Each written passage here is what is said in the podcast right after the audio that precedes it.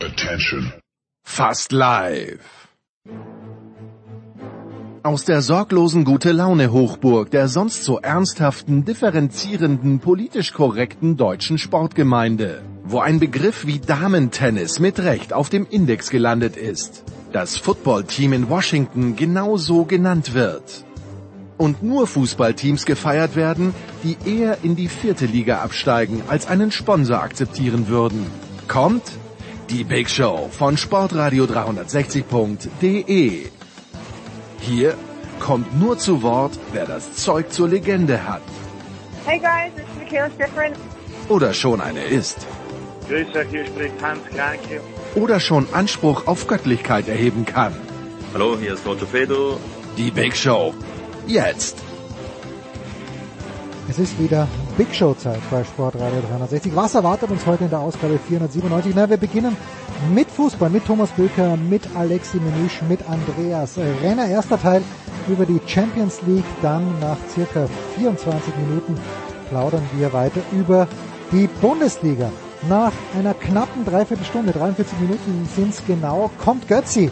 Markus Götz, bisschen Handballgeplaudere nach einer Stunde, zwei Minuten, dann Saskia Leite von der Süddeutschen Zeitung mit der Bilanz zur Biathlon-WM. Apropos Bilanz, nach 78 Minuten haben wir Guido Heuber von Eurosport und Tom Heberlein vom SED erreicht, weil es gab ja auch die alpine Ski-WM in Cortina, danach Motorsport, circa eine Stunde 35, zunächst mal Solo für Stefan de Vois Heinrich, dann äh, 1,51 mit Stefan Ehlen zum Thema Formel 1. Ja, und äh, zwei Stunden elf, da sind wir dann dran äh, mit äh, mit Rugby, mit äh, Jan Lüdecke und mit Andreas, nein, mit Nicolas Martin, selbstverständlich.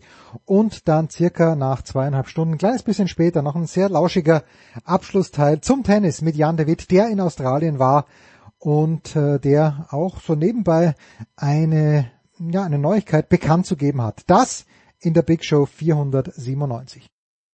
Und so geht's also los in der Big Show 497, wie gewohnt mit Fußball und mit einer wie immer illustren Runde. Zum einen von der Zone Andreas Renner. Guten Morgen, lieber Andreas. Guten Morgen. Dann von der L'Equipe, auch von der Zone, Alexis Menüsch. Bonjour, Monsieur. Bonjour, Messieurs.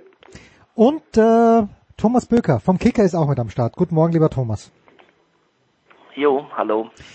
Ich weiß nicht, äh, wer wie ausführlich am Mittwochabend die Borussia aus Mönchengladbach gegen Manchester City gesehen hat, aber ich habe immer wieder gehört, naja, die ergeben sich ja, die äh, versuchen gar nicht äh, selbst etwas zu machen. Ich, ich weiß gar nicht, Thomas, du beobachtest ja gerade Manchester City sehr, sehr aufmerksam, die, glaube ich, die letzten sind 19 Spiele jetzt gewonnen haben es dünkt mich leichter, das zu kritisieren, wie Gladbach gespielt hat, als etwas anders zu machen. Wie hast du die Partie gesehen? Ja, Gladbach ist einfach ähm, nicht ins Spiel gekommen aufgrund der Stärke von Man City, so würde ich sehen. Ähm, da kann man ihnen jetzt eigentlich gar keinen großen Vorwurf machen, abgesehen davon, dass sie es eben ja anders angekündigt hatten. Es war in vielen Interviews davon äh, die Rede, dass Mut äh, der Schlüssel ist zum Erfolg und wollen mutig auftreten mit äh, mit Ball und so weiter. Ähm, das äh, glaube ich auch, dass diese Vorsätze da waren, aber davon hat man dann letztlich nicht viel gesehen.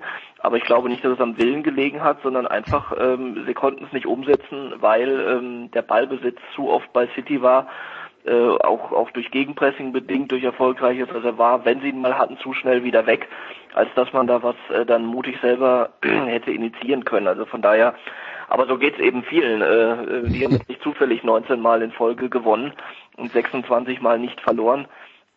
Und ähm, eigentlich kann sich diese Mannschaft nur selber schlagen, äh, was sie ja auch schon äh, das äh, ein oder andere Mal getan hat in der Vergangenheit, aber im Moment eben nicht. Und aber auch gestern waren sie dann so fahrlässig City, dass sie eigentlich äh, äh ja fast das 1-1 kassiert hätten äh, aus dem Nichts und dann weiß ich nicht, ob sie dann nochmal zurückgekommen wären. Kurz darauf fiel dann das 2-0 und dann war die Geschichte durch. Aber ähm, ja, letztlich ähm, kann man Gladbach äh, nicht, nicht sehr viel vorwerfen, weil man, um mutig zu sein, muss man den Ball haben und genau das ist das Problem, wenn man gegen City spielt. Andreas, du hast schon angesetzt. Warum ist Manchester City in diesem Jahr jetzt plötzlich wieder äh, ja wieder so stark? Ist es die in der Premier League die Schwäche auch der Gegner, namentlich Liverpool? Aber warum? Weil es ist ja nicht, nicht großartig jemand dazugekommen. Ähm, ist, es, ist es vielleicht der Coach, der was kann? Lass mich erstmal noch den einen Schritt zurück machen, weil du hattest ja gesagt, äh, Gladbach hatte den Plan, ähm, mutig aufzutreten. Das war der, das war natürlich auch der Plan. Ähm, ich da, ich, ich habe gelacht, weil ich habe mich in der Situation, als äh, diese Phrase fiel, habe ich mich dran erinnert, dass man früher mal, äh, ich weiß nicht, man hat es glaube glaub ich Mike Tyson zugeschrieben. Ähm, jeder hat einen Plan, bis er eins in die Fresse bekommt. Und das Lustige dabei ist City, jeder hat einen Plan, bis er erstmal zehn Minuten den Ball hinterher rennt und ihn nicht zurückerobern kann. Und ähm, bis er feststellt, dass das Gegenpressing von Manchester City so stark ist, dass wenn er den Ball mal hat, dass er keine Optionen hat, nach vorne zu spielen. Diese Erfahrung lässt sich für keine Mannschaft der Welt duplizieren, weil das niemand so gut kann wie Manchester City. Ähm, also das, das ist der, der eine Teil dabei. Jetzt, jetzt muss man aber auch dazu sagen, du hast jetzt insgesamt gefragt, warum läuft das jetzt in der Premier League so gut? Das läuft jetzt so gut. Das ist eine extrem starke Phase von Manchester City. Lass uns nicht vergessen, zu Beginn der Saison hatten die auch ihre Probleme. Da sind sie auch nach ein paar Spieltagen, waren sie irgendwo auf Platz äh, 10 oder äh, 11. Ähm, äh, es gab ja aus der Saison vorher, als sie nicht Meister wurden, äh, ja eben auch schon die Kritik, ah, die Zeiten von Guardiola als Top-Trainer und so weiter sind vorbei. Ich glaube, wenn wir jetzt mal darüber reden, was bei Manchester City funktioniert hat, was bei vielen anderen nicht funktioniert ist. Manchester City ist ja eine Mannschaft, die ähm, extrem gut Pressing spielen kann, was sie auch gestern absolut klasse umgesetzt haben aber sie sind nicht so sehr davon abhängig, wie das zum Beispiel der FC Liverpool ist. Sie sind eine Mannschaft, die zum einen extrem gut pressen kann, zum anderen aber auch sehr gut im Ballbesitz ist. Und was Guardiola tatsächlich geschafft hat in dieser Saison, wo die Belastungen aus diversen Gründen größer sind, die Ausgangssituation für die Mannschaften schwieriger ist, als sie äh, in den ähm, vergangenen Jahren waren. Und über die Gründe haben wir ja alle schon hundertmal geredet. Aber was Guardiola tatsächlich geschafft hat, ist seine Mannschaft, ähm, sagen wir mal, ein bisschen kraftsparender spielen zu lassen, sie in der Liga nicht permanent pressen zu lassen und trotzdem die Spiele noch zu dominieren. Und deswegen hat er eine Konstanz reinbekommen, die die anderen, die ein bisschen mehr von der Physis abhängig sind, einfach nicht hingekriegt haben. Reicht das? Und, und das ist übrigens der ja. Trainer, von dem man sagt, der hat nur eine Denkweise und äh, ist nicht in der Lage, äh, einen Plan B zu finden. Wollte ich nur noch mal kurz erwähnen, fiel mir jetzt dabei ein. Alexi, reicht das, um den glorreichen, den einzigartigen, den wunderschönen FC Bayern München zu gefährden? Fragen mich Ende Mai, wenn das Finale ansteht. Ja, die kommen ja, gegen wen haben sie letztes Jahr, sind sie rausgeflogen? Sind sie nicht gegen Atalanta rausgeflogen, Manchester City? Ich kann mich nicht mehr ganz genau erinnern. Gegen Olympique Lyon, ich bin ah, nicht Lyon. Entschuldige, ja, das habe ich Schön, vergessen. dass du immer wieder den französischen Vereinsfußball unterschätzt, aber gut. ja, das, das ist wahr. Ähm, vor drei Jahren gegen Monaco, Manchester City, also und wir haben den spannendsten Titelkampf Europas. Klammer zu. Klammer zu. Ja, also was, was siehst du da? Nee, aber es kann natürlich sein, dass, dass beide, ja, Bayern und Manchester City sind die ganz, äh, die haushohen Favoriten. Äh, man muss auch äh, darüber reden, ja, man kann schon eine kleine Bilanz ziehen von diesen Hinspielen, die ja alle stattgefunden haben, mit sieben Auswärtssiegen, acht Partien. Ähm, natürlich mit einigen Partien auf äh, neutralem Boden, aber ähm, es gab auch drei, vier Mannschaften, die in dieser Champions League Achtelfinale nicht zu suchen haben. Ob Lazio Rom, ob Barcelona und meiner Meinung nach auch ob Borussia Mönchengladbach, die natürlich jetzt dann gegen Manchester City große Schwierigkeiten hatten, an den Ball zu kommen, aber die hatten auch den Ball und die haben unheimlich viele Fehler gemacht, auch vielleicht provoziert von Manchester City, aber äh, mir hat schon der Mut gef äh, gefehlt bei Gladbach, ich frage mich, wie man so ein Spiel vorbereitet, wenn man weiß genau, wie City spielt und die haben genauso gespielt, wie, wie sie es in der Premier League äh, jede Woche tun und mir hat schon äh, Mut und Willen gefällt äh, gestern. Also ich, ich durfte die Spieler von Gladbach notieren und ich habe, äh, glaube ich, fünfmal die sechs gegeben und und und, fünf, und sechsmal die fünf, weil es war einfach äh, viel zu wenig. Äh, auch inklusive meinem Mannsmann Player, der eine einzige Chance hatte mit dieser Zufallschance, sage ich mal, mit dieser ähm, Hacke, ganz mhm. knapp vorbei am Tor von Ederson. Aber ansonsten war es eigentlich viel, viel zu wenig und äh, schon schon bitter. Auf der anderen Seite hat City natürlich seine Favoritenrolle äh, gerechtfertigt. sehe ich gerade auf demselben Niveau für, mit Bayern München, auch wenn die beiden sich wieder steigern müssen und steigern werden. Und äh, ja, wäre schön, wenn beide erstmal im Finale aufeinander treffen, aber wie gesagt, City muss es auch noch bestätigen. Wir haben eh schon erwähnt, die haben äh, in den letzten Jahren gegen kleinere Teams immer verloren, ob Lyon, ob Monaco. Ähm, ich vergesse noch die anderen, aber auch Tottenham vor zwei Jahren im Viertelfinale und man erhofft sich schon mehr. Mal sehen, was die Auslosung bringt am 19. März für City, weil ich gehe davon aus, dass sie jetzt weiterkommen äh, in der Rück im Rückspiel und dass da und dass die da nicht mehr anbrennen lassen werden. Aber äh, es war auch bemerkenswert, dass bei City gestern Gündogan nicht seinen besten Tag hatte, dass ja. Aguero und De Bruyne kaum oder gar nicht gespielt haben. Also äh, es macht schon Angst, weil ich habe schon das Gefühl, dass die Bank von City deutlich besser besetzt als die des deutschen Rekordmeisters. Herrlich. Aber ich glaube, dass du da ein bisschen streng bist äh, mit Gladbach, äh, was jetzt äh, das angeht, äh, ähm, dass dass sie jetzt, äh, wie soll ich sagen, du hast das jetzt so anklingen lassen, als hätten sie jetzt keinen keinen keinen Plan gehabt in dem Sinne. Ich, ich glaube, die hatten, die hatten einen guten Plan, äh, aber wenn du, äh, so wie es Andreas gesagt hat, wenn du auf dem Platz stehst und dann wirklich die ersten Minuten ja an den Ball kommen willst und alles umsetzen willst, was der Trainer dir vorgibt, aber aber nicht an die Kugel kommst, weil die weil die anderen das einfach so gut machen und so gut immer wieder die Räume besetzen und vor allem immer wieder durch andere Spieler, dass du gar keinen Zugriff kriegen kannst und dich erstmal komplett orientieren musst, dann ist es was anderes, das in der Taktikbesprechung zu, zu hören und an der Tafel zu sehen und sonst was oder vielleicht sogar auch Videos zu sehen, als dann tatsächlich, so stelle ich es mir vor, dann buchstäblich auf dem Platz hinterher zu laufen. Ähm, deswegen, ich, ich würde Ihnen da weder, weder Willen noch Plan noch Einstellung noch sonst was absprechen, sondern einfach äh, nicht, nicht die Gelegenheit ins Spiel zu finden. Äh, aber wie gesagt, damit sind Sie nicht alleine da, äh, wenn Sie gegen Man City spielen. Und ähm, ich fand jetzt auch das Urteil ein bisschen hart, dass sie nichts da drin verloren hatten. Sie hatten äh, immerhin sich in der Gruppe äh, mit Real äh, und, und Inter Mailand äh, oder gegenüber Inter Mailand letztlich durchgesetzt. Ist jetzt auch keine so schlechte Mannschaft als Tabellenführer aus Italien. Also von daher, ich denke, jeder, der irgendwo in, in eine Runde erreicht, ob es das Achtelfinale ist oder auch dann im weiteren Wettbewerb, hat es verdient, dort zu, zu stehen.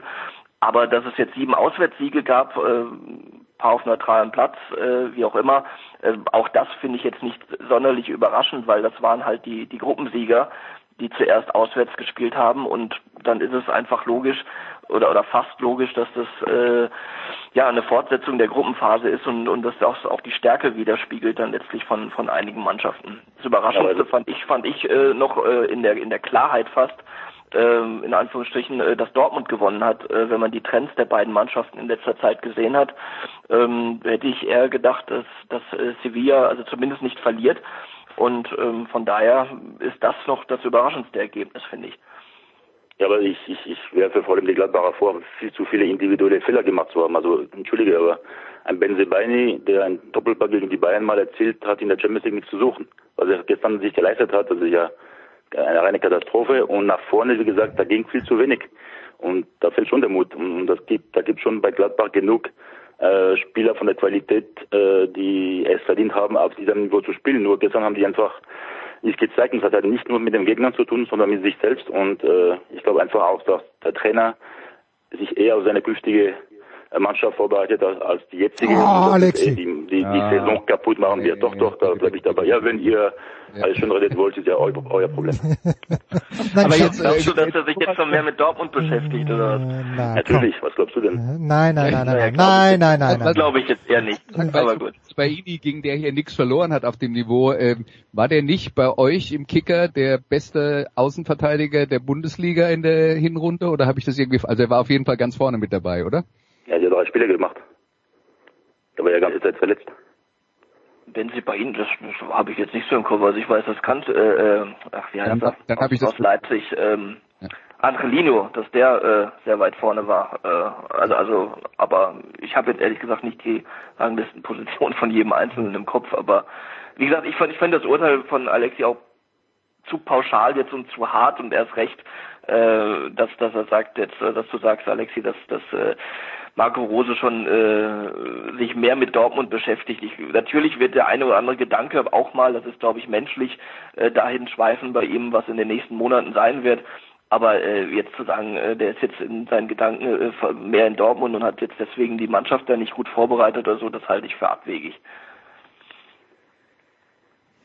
Ja, Gut, aber dann so, so schlecht war Gladbach übrigens jetzt auch nicht, Ja. wenn ich das noch kurz ergänzen darf. Äh, äh, in dem Sinne, wenn man mal sieht, wie viele Chancen Man City auch, ähm, die haben natürlich irgendwann auch einen Gang zurückgeschaltet, aber trotzdem, wenn man mal ähm, die beiden Tore sind mehr oder weniger nach dem gleichen Muster gefallen. Dann gab es noch zwei weitere Chancen und zwei, die sie selber verdaddelt haben, weil sie den Ball auch 28 Mal quer gespielt haben, statt zu schießen. Aber das war's dann auch. Und 1 zu 0 Ecken gab es übrigens in dem Spiel für City und, und ein Spiel, in dem Man City nur eine Ecke hat. Ähm, da kann man jetzt auch nicht so katastrophal äh, verteidigt haben, zumindest. Ähm, also es ist ihnen schon gelungen, einiges, einiges richtig zu machen, dass die Niederlage hoch verdient war und so weiter. Das ist ja klar.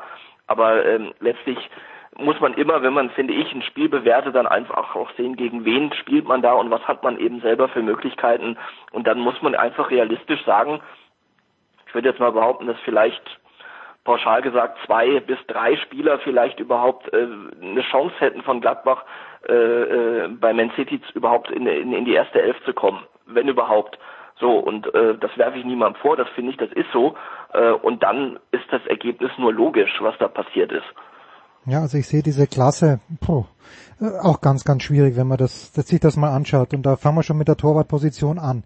Aber der FC Bayern München, Alexi, mein Sohn sagt mir, kommt rein am Dienstagabend und sagt, äh, die Bayern gewinnen das 3-1 und ich sag, Moment, nicht so schnell, junger Freund. Die Bayern unentschieden gegen Bielefeld in Frankfurt verloren, haben mich äh, weder da noch dort überzeugt. Ich glaube, das wird schwierig werden. Und dann kriegt Lewandowski das 1 zu 0 geschenkt. War das, äh, Alexi, hat's das gebraucht, dass dieses Geschenk stattgefunden hat? Hattest du leichte Sorgen, dass die Bayern bei Lazio vielleicht nicht so souverän gewinnen, wie es dann ausgegangen ist? Ehrlich gesagt nicht, weil man kennt es ja aus der Bayern-Geschichte, ähm, Tradition fast, dass man, wenn man ein bisschen mit dem Rück- Rücken zur Wand steht, dass man reagiert und trotz Reaktion zeigt. Und es war klar gegen eine, eine Mannschaft, die schon ewig nicht mehr in der Champions League war, ähm, zum ersten Mal, glaube ich, seit über 20 Jahren wieder so weit zu kommen im Achtelfinale. Und wenn man sich beide Mannschaften anschaut, äh, Bayern liebt einfach die Champions League. Und Bundesliga ist auch einfach für die auch ein bisschen langweilig geworden. Es ist einfach so. Auch im Unterbewusstsein mit all den, den Erfolgen in den letzten Monaten spielt das auch eine gewisse Rolle, dass man sich lieber und besser auf die Champions League fokussieren kann. Und ähm, natürlich waren es drei, eigentlich drei Geschenke, nicht nur beim ersten Gegentor, sondern äh, von Lazio, sondern auch bei zwei anderen. Natürlich hast du dann beim 1-0 eigentlich einen Elfmeter für Lazio und dann schaut es vielleicht ein bisschen anders aus. Trotzdem hätte ich ge- getippt, dass Bayern da relativ locker gewinnt.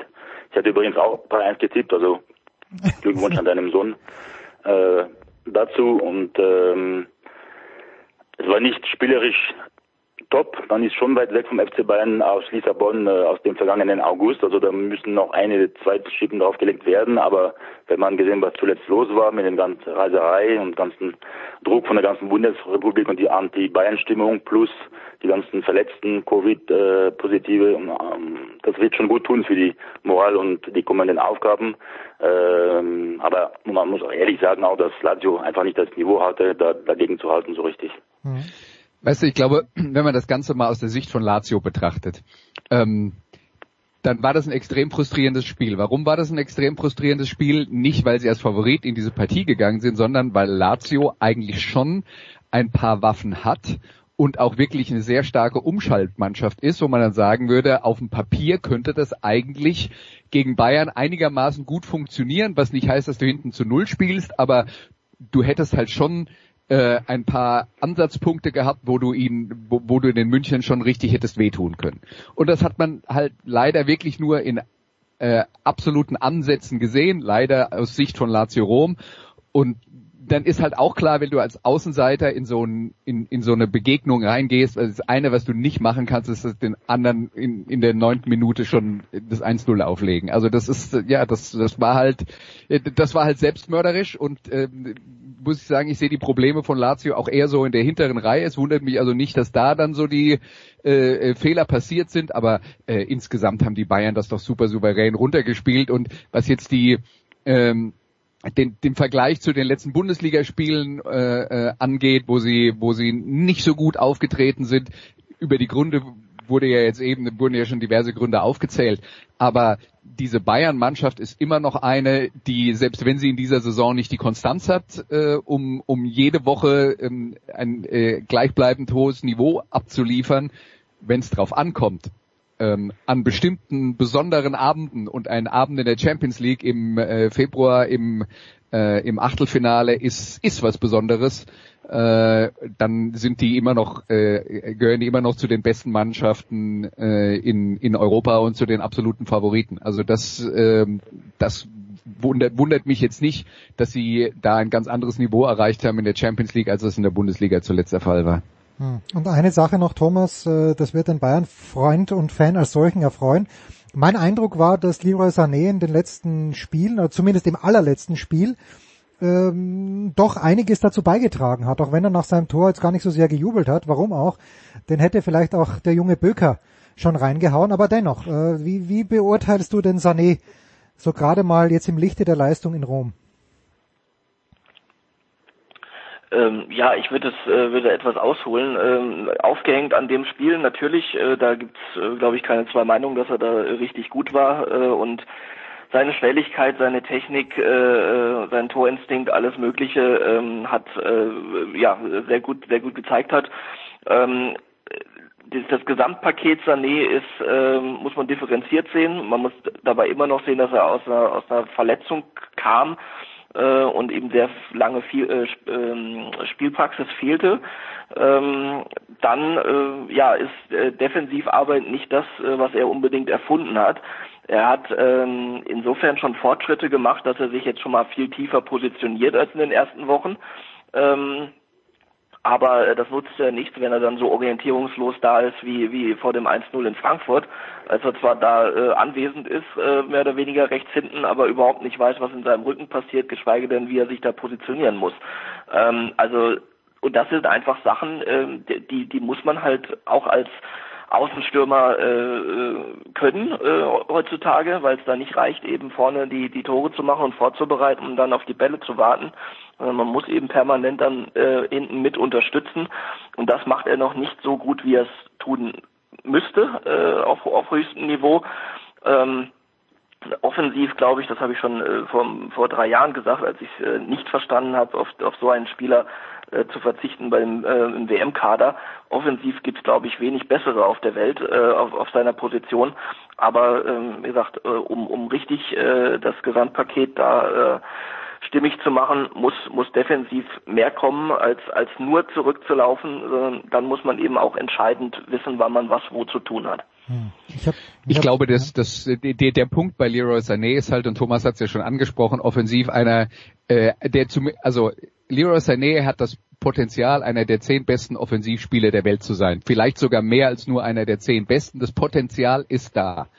Aber das ist natürlich auch das, woran er gemessen wird. Und das ist auch nicht unfair, ihn daran zu messen, weil er halt diese Möglichkeiten hat mit äh, all dem Talent, dass er äh, an, an dem er gefeilt hat und das ihm natürlich auch ein Stück weit mitgegeben wurde.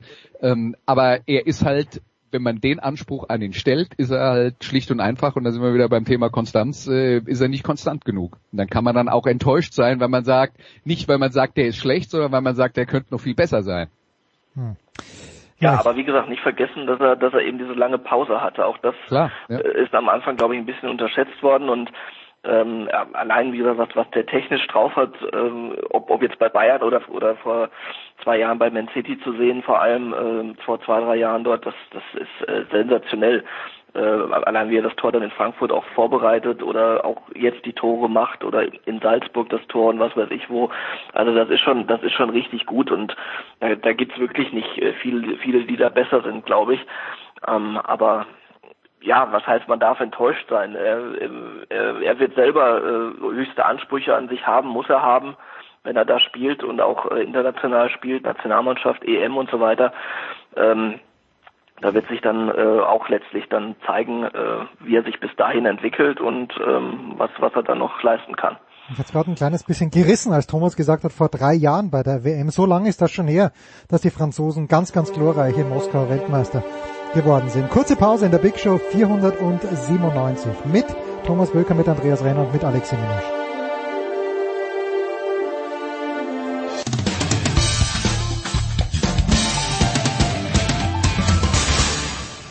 Ja, hallo, grüße euch, hier spricht Franco Foda und ihr hört Sportradio 360.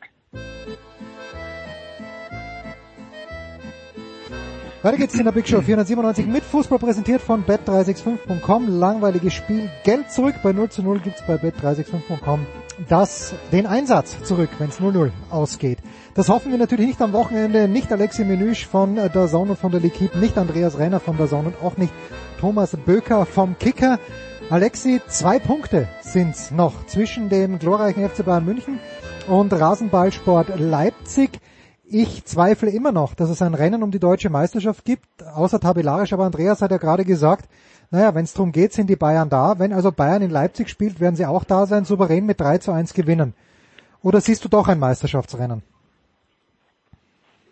Nee, ich kann mir nicht vorstellen, dass es äh, noch lange spannend wird. Das ist jetzt wieder spannend seit einer Woche, weil ausnahmsweise hat ein direkter Konkurrent den Fauxpas der Bayern äh, genutzt mit, mit dem Sieg äh, der Leipziger bei, bei der Hertha.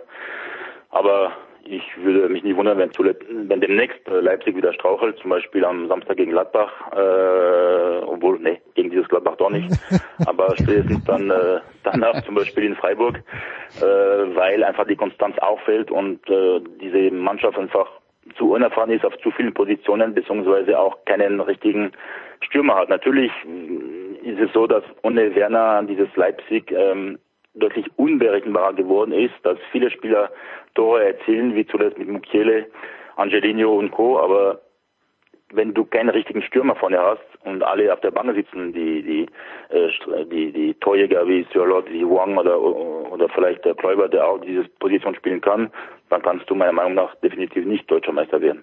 Das wäre auch ein schlechtes Zeichen für die für das Gesamtniveau der Bundesliga. Ja, mich hat gerade kurz, kurz gezuckt, Andreas, als Sörlot unter Goalgetter gelief, gelaufen ist.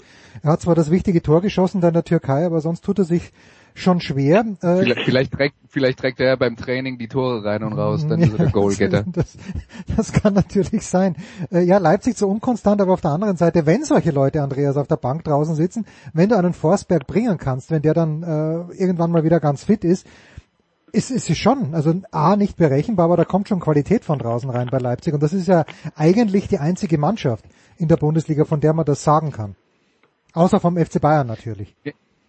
Ja, also ähm, Leipzig hat sich da schon was aufgebaut über die äh, über die letzten Jahre, ähm, wo man dann sagen kann, das ist ein Kader, der eine ordentliche Tiefe hat ähm, dass die halt, äh, und da ist jetzt Sörlot vielleicht ein ganz gutes Beispiel, der FC Bayern würde halt einen Sörlot nicht kaufen und der würde auch nicht die äh, die Zeit investieren wollen, die es halt braucht, um den nach vorne zu bringen und den weiterzuentwickeln. Und das tut ja Borussia Dortmund auch. Die kaufen ja auch einen Sancho mit, wie alt war er, 16 oder 17? Äh, und geben ihm dann die Zeit und nehmen dann halt die Wellentäler in der Leistungsentwicklung mit. Der, der, der FC Bayern ist die einzige Mannschaft in der Bundesliga, die das grundsätzlich nicht tut und es nicht nötig hat. Und sowas schlägt sich dann halt natürlich in der Konstanz nieder.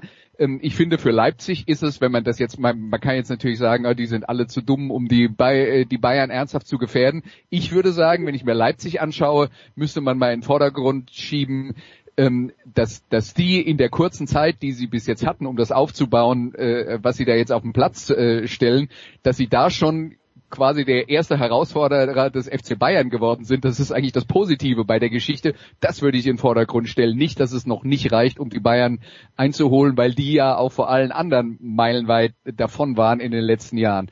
Deswegen, ähm, ja, würde ich das nicht, würde ich das nicht negativ sehen, aber Leipzig ist halt eine Mannschaft, die holt Leute, die sind irgendwo anders äh, die, bei denen hat es irgendwo anders nicht so gut funktioniert. Angelino ist jetzt schon ein paar Mal angesprochen worden. Der war bei Manchester City, da hat ihm äh, Guardiola keine Chance gegeben. Da hat er sich jetzt auch diese Woche nochmal äh, äh, drüber äh, geäußert. Aber jetzt bei Leipzig, und das weiß ich jetzt ganz sicher, weil Thomas hat es ja auch vorher nochmal erwähnt, da war er der beste äh, Außenverteidiger der Fußball-Bundesliga und sogar in die Kategorie Weltklasse eingeordnet. Ähm, äh, das heißt, die haben halt was investiert in einen, haben zwei Jahre in einen investiert, der jetzt auf dem absoluten Top-Top-Niveau ist und äh, und das macht Bayern halt normalerweise nicht, weil die können sich gleich die teurere Variante kaufen. Hm. Wobei Angelino die letzten Spiele fand ich schon ein bisschen äh, wieder runter. Äh, was ist das nächste internationale? Klasse, glaube ich, dann. Äh, ja, das, das kann ja auch sein. Es spielt ja auch keiner äh, seine ganze Karriere lang auf Weltklasse-Niveau. also, ja, gut, Thomas Müller schon, aber ansonsten, ansonsten die wenigsten. Ja, nicht, nicht mal der. Aber okay, wir könnten jetzt vielleicht über Messi und Ronaldo reden, aber dann ist schon rum. Dann sind wir schon fertig. Ja, Thomas, was siehst du, wenn du die Leipziger siehst? Ein Herausforderer oder einen ungefährdeten zweiten Platz in der Fußball-Bundesliga? Nee, ist schon ein Herausforderer. Also die haben in, in 22 Spielen 18 Gegentore erst bekommen. Äh, das äh, zeugt erstmal von einer sehr, sehr guten Stabilität äh, defensiv, auf der man dann auch weiteres aufbauen kann. Dass sie natürlich äh, rund 20 Tore weniger geschossen haben als Bayern, hat, hat Gründe äh, mit äh, Timo Werner etc. Ähm, aber ich, ich sehe schon, äh, ich meine, nach 22 Spielen zwei Punkte dahinter, natürlich auch mit Bayerns äh, Hilfe sozusagen. Andererseits hat Leipzig auch wie in, in Mainz äh, Punkte liegen lassen, die, was man so nicht auf dem Zettel haben konnte. Also das äh, es, es, es ist nicht ist nicht nur Bayern, die da äh, äh, federn lassen. Und ja, von daher ist es ist es spannend und ähm, ich glaube auch, dass Leipzig äh, noch längere Zeit dranbleiben wird und da finde ich es dann ähm, möglicherweise ist es für sie äh, hilfreich, dass äh, die Champions League Reise, so wie es aussieht, bald vorbei ist, weil sie dann diesen Rhythmus nicht mehr haben. Im Pokal sind sie noch vertreten, aber äh, die die internationalen Spiele würden wegfallen, wenn es jetzt dann gegen Liverpool im, im Achtelfinale rausgehen sollte, wonach es im Moment aussieht. Und das könnte sie für sie mit Blick auf die Bundesliga dann vielleicht noch ein Vorteil sein. Hm. Alexia, wenn du die... Aber trotzdem glaube ich, dass Bayern Meister wird. Naja, um Gottes Willen. Wer glaubt das nicht? Hand hoch, wer das nicht glaubt. Ich, ich, ich sehe nichts. Ähm, Alexia, wenn du die mangelnde Qualität der Fußball-Bundesliga ansprichst, das hat nichts damit zu tun, dass sowohl die Mannschaft, die auf dem dritten Platz liegt, als auch die Mannschaft, die auf dem vierten Platz liegt, von einem österreichischen Trainer dirigiert wird, oder? Gutes Thema, gute Frage. Nein, aber natürlich, wenn du siehst, dass die, ja, dass Mannschaften mit einem richtig hohen Potenzial wie Leverkusen wieder komplett versagt und, und der Trainer komplett unter Druck steht. Vielleicht hat er ja auch schon einen neuen Verein, aber ähm, das sieht auch ganz düster aus. Äh, bei Leverkusen wieder. Äh, das sah so gut aus bis zum Bayern-Spiel, bis zur Nachspielzeit und diesen äh, Fehler von Jonathan Tah, den Lewandowski wieder eiskalt äh, genutzt hat. Ja, seitdem geht nichts mehr vorwärts. Und wenn die heute aussteigen gegen Young Boys Bern, pff, ja gut, dann auch Leverkusen. Ja, na gut, das, das werden wir dann heute mal anschauen. Andreas, bitte. Ja, ich, also das eine, was mir dabei halt einfällt, ist, ja, Leverkusen hat jetzt gerade eine schlechte Phase und es wird jetzt gerade auch mal wieder über einen Trainer diskutiert. Leverkusen hat, und darauf, das Einzige, worauf man sich verlassen kann, ist, dass die jedes Jahr so eine schlechte Phase haben. Und sie kommen dann am Ende eigentlich auch meistens wieder raus und landen dann auch noch auf einem akzeptablen Platz. Aber zwischendurch ist immer mal wieder schwierig. Insofern glaube ich, die sind sich schlicht und einfach nur treu geblieben diese Saison. Hm, immerhin. Aber was macht äh, Thomas, wenn wir jetzt auf diese beiden Mannschaften, auf den VfL Wolfsburg und Eintracht Frankfurt ganz kurz noch schauen wollen? Wolfsburg hat nur ein Tor mehr bekommen als die Leipziger, stehen jetzt bei 19 Gegentore, haben dafür noch weniger geschossen.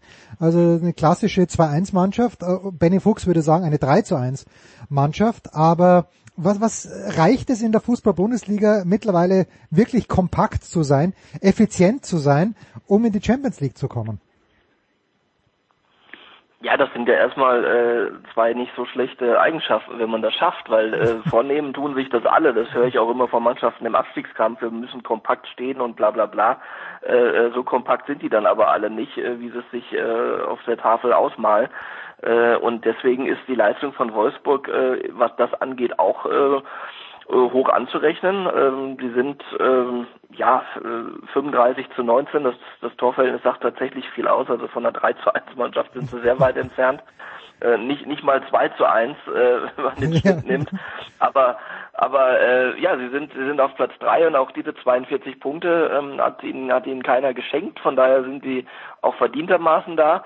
Aber äh, Frankfurt finde ich äh, in dem Zusammenhang viel ja beeindruckender insofern, äh, nicht weil sie äh, zehn Tore mehr geschossen haben, sondern weil sie äh, diesen Mut, den Gladbach ähm, ja angekündigt hatte gegen Man City, diesen Mut hat Frankfurt gegen Bayern tatsächlich gezeigt. Und ähm, da Man City und Bayern vom Stil her ungefähr vergleichbar sind, also zumindest von der Grundidee zwei, zwei Ballbesitzmannschaften, ähm, oder von einem, einer Option, die beide spielen können, äh, hat Frankfurt das sehr, sehr gut gemacht, weil sie viel aggressiver waren, viel bissiger und dann eben diesen, diesen Ballbesitz auch äh, sich erkämpft haben, den Gladbach eben nicht hatte. Und äh, dementsprechend äh, haben sie dann auch was richtig Gutes damit angestellt, haben dann, wie schon besprochen, von äh, groben Abwehrfehlern dann äh, auch profitiert und hatten in der zweiten Halbzeit, denke ich, auch Glück, dass sie das Spiel gewonnen haben. Ähm, aber unterm Strich war es trotzdem nicht unverdient, auf, vor allem aufgrund der sensationellen ersten Halbzeit, ähm, weil das ist dann nicht selbstverständlich als Eintracht Frankfurt, dass man dann, auch wenn man im Moment einen guten Lauf hat, dass man so so forsch dann wirklich auftritt und, und das ist dann wirklich äh, Adi Hütters Verdienst. Und ähm, da bin ich dann mal gespannt äh, in den nächsten äh, Jahren, wie das wie das weitergeht. Ähm, ich will jetzt gar nicht von von kurzfristiger Entwicklung sprechen, aber ähm, wenn das so weitergeht mit ihm, werden, werden noch andere äh, Spitzenvereine auf dem Zettel haben, muss man schauen, bleibt Freddy, Freddy Bobic oder nicht. Also sprich, äh, die Frankfurter äh, haben jetzt im Moment sehr viel Erfolg und jetzt mal schauen, wie sie den in Form äh, ihrer Führungskräfte dann äh, vielleicht demnächst den Preis dafür bezahlen müssen, weil weil die äh, irgendwo anders hingelockt werden. Wobei ich jetzt der Weg zur Hertha wäre jetzt, glaube ich, keine Verbesserung unbedingt. Äh, da kann Freddy Bobic in Frankfurt doch sehr viel bewegen und weiter äh, bestätigen von dem, was er schon Gutes geleistet hat. Und Adi Hütter, ja, wenn da irgendwann ein ganz großer Verein anklopft, äh, warum nicht? Also äh, es zeigt sich dann immer auch bei ähm, ja nominell nicht so gut besetzten Mannschaften, was, was ein Trainer drauf hat und und er, er scheint sehr sehr viel drauf zu haben, wenn er diese Mannschaft auf Platz 4 führt. Ich glaube, bei Bobic wäre auch eher der Reiz, dass er sowieso schon in Berlin lebt. Das heißt, das, äh, das wäre dann die äh, Möglichkeit, äh, Arbeitsplatz und Wohnort miteinander zu verbinden. Aber bei Adi Hütter würde ich halt auch gerne nochmal rausstellen wollen, dass der ja geschafft hat, vor zwei Jahren war es ja, glaube ich, eine Mannschaft auf den Platz zu stellen, die in sich genommen, in sich gesehen richtig gut funktioniert hat und in Europa richtig viele Schlagzeilen äh, positive Schlagzeilen gemacht hat. Diese Mannschaft wurde dann weggekauft und er hat es wieder geschafft, ähm, eine funktionierende Mannschaft auf den Platz zu stellen, die aber anders spielt als vorher. Also diese Flexibilität und Lösungen zu finden, angepasst auf die Spielertypen, die er hat, das ist, glaube ich, das, was man wirklich in den Vordergrund äh, stellen muss, weil das ist keine Selbstverständlichkeit. Ja, und ich habe mich ja, da hat die Hütte nur von der tollen Arbeit von Nico Kovac profitiert. Das ist korrekt. Das, äh, ja. äh, jetzt habe ich natürlich die französische Tabelle nicht vor mir, aber ich bin mir sicher, Nico Hansi, Kovac Hansi Flick hat ja auch nur von der guten Arbeit von Nico Kovac äh, profitiert. Ja, deswegen haben sie die Champions League gewonnen, ja klar. Ja, eben. Ja. Genau. Äh, so, ich glaube übrigens, wenn die Bayern nicht Meister werden sollten, dass Hansi Flick äh, und Bayern, ich weiß nicht, vor wem es dann ausgeht. A, glaube ich, dass die Bayern Meister werden, aber wenn nicht, aus äh, die zweiprozentige Chance, dass sie es nicht werden.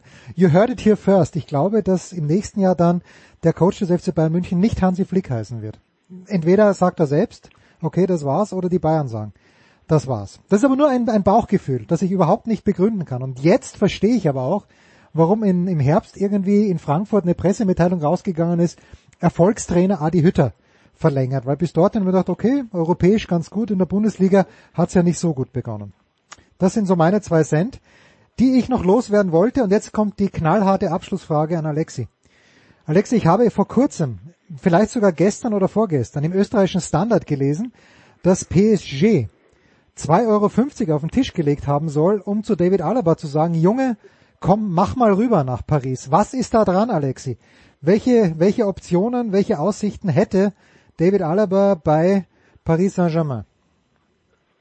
Jetzt einmal wäre es äh, amateurhaft, wenn sich bei, äh, Paris Saint-Germain mit Alaba gar nicht beschäftigen würde, weil sie wissen, dass er ablösefrei ist, die wissen, dass er vor allem die drei Positionen bekleiden kann, wo Paris Probleme hat, aber vor allem die A-Position, äh, die Sechser-Position, wo zwar Paredes zuletzt äh, auch getrumpft ist gegen die Amateuren aus der Katalonien in der Champions League, aber äh, er ist auch nicht die 1A-Lösung und ähm, seit fünf Jahren, seit Thiago Motta nicht mehr bei PSG spielt, hat äh, Paris ein Sechser-Problem und Alaba, der unbedingt auf dieser Position wieder eingesetzt werden will, mhm. äh, dauerhaft. Ähm, deswegen hakt es gerade mit bei Real Madrid. Ähm, das wäre natürlich die Chance für Paris Saint-Germain. Ähm, man weiß ja, dass er ja, einen relativ guten Draht zu, zu Neymar hat und das nicht nur seit dem Champions League Finale. Ähm, Vielleicht hat er schon Infos, dass ein anderer Weltklasse-Spieler äh, nach Paris wechselt. Mal sehen, was mit Mbappé passiert. Es soll in den nächsten Tagen äh, eine definitive Entscheidung fallen. Also zumindest Richtung Länderspielpause Ende März. Auf jeden Fall ist Paris ähm, nicht mehr in der Lage, ja, Ablöse zu, zu bezahlen. Also die schauen schon nach ablösefreie Spieler, wie auch Wijnaldum von äh, Liverpool und äh, auch wie gesagt Leo Messi vom FC Barcelona. Und da wird sich schon einiges tun bei PSG. Vieles hängt natürlich davon ab, ob äh, Mbappé geht oder nicht, aber äh, Alaba spielt eine große Rolle. Was er gewinnen würde in Paris, ja, wäre auf jeden Fall wieder Meister wohl in Frankreich, auch wenn es in dieser Saison richtig eng ist mit vier Mannschaften. Das wissen nicht viele in Deutschland, weil sie sich nicht dafür interessieren, leider. Ähm, aber ja, in Paris hat er einiges zu, zu, zu gewinnen. Das wäre eine tolle Herausforderung und ich habe schon das Gefühl, dass er eher nach Paris tendiert als, an, als nach England, weil auch privat würde es ihm besser passen, hm. wenn man, was man so, so hört. Ja, gut. Also auch in einer Mannschaft mit Neymar und mit Messi, Messi zu spielen. Äh, kurze Nachfrage, Alexi, wo könnte oder wo, ich habe es nämlich komplett nicht auf dem Zettel, aber Mbappé, wer ist da interessiert? Die ganze Welt oder gibt es da auch zwei Vereine, die die da die Frontrunners sind? Ja, die Frage ist, wer kann sich ihn leisten, weil er hat noch einen Einjahresvertrag und der wird äh, unter 150 Millionen Euro mindestens nicht äh, verkauft. Ähm, ich glaube glaub nicht, dass Real Madrid wirklich so viel Geld zur Verfügung hat. Die müssen erstmal abspecken, die müssen äh, ein paar Spieler verkaufen, aber wenn denn für, für viel Geld, das ist auch sehr schwierig. Und ähm, in England vielleicht wie Manchester City oder, oder, oder Liverpool, ob die auch so viel Geld haben, beziehungsweise ob die ihn brauchen. Äh, City, da das wage ich zu bezweifeln, die sind momentan eh richtig stark. Ähm, ja, nach seiner Gala-Vorstellung gegen Barcelona kann man meinen, ja, vielleicht sind die Chancen größer von Mbappé, dass er in Paris verlängert. Aber ich betone es immer wieder jede Woche bei der Zone. Mbappé und Neymar können nicht zusammenspielen. Wenn Neymar auf dem Platz ist, kann Mbappé nicht sein äh, Potenzial ausschöpfen. Er fühlt sich einfach im Schatten von Neymar und das passt ihm nicht. Deswegen tendiert er sicherlich auf einen Vereinswechsel. Aber in diesen äh, Pandemiezeiten, wo die wirtschaftliche Lage auch eine eminent wichtige Rolle spielt, viel wichtiger als vor einem Jahr, hat sich die Sache vielleicht doch noch verändert. Also es wird noch sehr spannend in dieser Angelegenheit. Ja, gut. So, Rausschmeißer. Thomas, der erste FC Köln hat in Leipzig ein 0 zu 0 sich abgewürgt, hat in Dortmund sogar gewonnen, ist jetzt zu Gast an diesem Wochenende beim FC Bayern München. Wie groß sind die Chancen, dass der erste FC Köln hier nicht verliert? Null Prozent. Also, äh, Gib, gibst du ihnen mehr als null Prozent? Nee, eigentlich nicht. okay. Na komm, also wenn Bielefeld 3-3 spielen kann, kann Köln das. Ja, aber Bielefeld, äh, da kam Bayern gerade äh, mit etwas anderen Umständen zu dem Spiel und ich glaube auch, dass sie nicht mehr so, äh, ja, so eine, wie soll ich sagen, nicht besonders äh, gute Aufstellung wählen werden wie gegen Bielefeld. Ich glaube, das wird nicht nochmal passieren. Ah, okay. Gut, also das ist am Wochenende. Andreas, apropos Wochenende. also ich, ich, glaube nicht, dass es äh, äh, ich glaube nicht, dass es ein sehr deutliches Ergebnis wird, okay. äh, weil Bayern jetzt auch wieder aus der Champions League kommt und so weiter und äh, sicherlich auch rotieren will und wird und muss ähm, und Köln ja nicht nur in Leipzig, sondern ja auch in Dortmund äh, gepunktet hat und in, in Gladbach, also die, die können schon, ähm, aber ähm, ich glaube, dass letztlich doch Bayern äh, gewinnen wird, aber ähm, es wird jetzt kein, kein Selbstläufer. Okay. Andreas, apropos Wochenende, Sonntag Musikradio 360. Wer steht in dieser Woche auf dem Zettel? Ja, wir wollen ein Special machen zum äh, äh, zu Ezra Furman. Äh, das ist der Plan. Äh, allerdings gab es da jetzt ein paar Terminschwierigkeiten ähm, mit, äh, mit meinem Gast. Deswegen müssen wir mal gucken, ob wir das noch hinkriegen. Wenn nicht, werde ich ein bisschen improvisieren müssen, Jens. Ja, da, dafür bist du bekannt. Und Alexi, wo hören wir dich am Wochenende? Äh, bei der Zone. Das war okay, das ich gerade wollte ich sagen, ich weiß, ich weiß, wo ich dich höre, aber zu welchem Anlass? Zu welchem Anlass werden wir dich hören? Ja, beim äh, Paris Saint-Germain muss ich ja rehabilitieren, schon sechs Niederlagen in dieser Saison ähm, und spiele beim letzten. Also wer reich werden will, kann auf Dijon tippen, 17 Uhr am diesem Samstag. Und ich werde natürlich auch den, das Bundesliga-Wochenende aber nur am Samstag verfolgen, denn am Sonntag sind die Spiele leider immer langweilig. Ja gut, ich bin letzte Woche schon reich geworden, als Cadiz das 1 zu 1 gegen Barcelona geschossen hat, in der 86. Minute, glaube ich. Alexi Menüsch, Thomas Wölker und Andreas Renner waren das in der Big Show 497. Pause.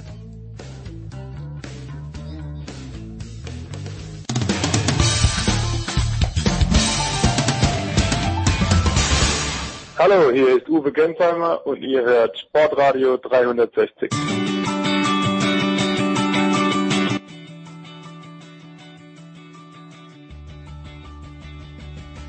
Big Show 497, es geht weiter mit Handball, mit dem großen Markus Götz. Servus Götzi.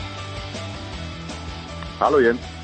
Jetzt, ich habe vor ein paar Tagen Bob Hanning gesehen, wie er wie immer mit einem eher unglücklichen Pullover dagestanden ist und er hat begonnen einen Satz mit Im Moment bin ich der Glücklichste und ich hatte ganz große Angst, dass er, dass er weitermacht mit der glücklichste Mensch der Welt. Das hat er zum Glück nicht gesagt. Aber er hat gesagt, er ist der glücklichste Geschäftsführer in der Handball-Bundesliga, weil Fabian Wiede und Paul Drucks verlängert haben, ich glaube bis 20, ist es 23 oder vielleicht sogar noch länger, hat Bob Hanning... Na länger, Drucks bis, Drucks Drucks bis 25, Wiede bis 26. Äh, noch besser, naja. Okay, ist das jetzt wirklich so eine, so eine geile Nachricht oder ist Bob Hanning einfach ein geiler Verkäufer? B.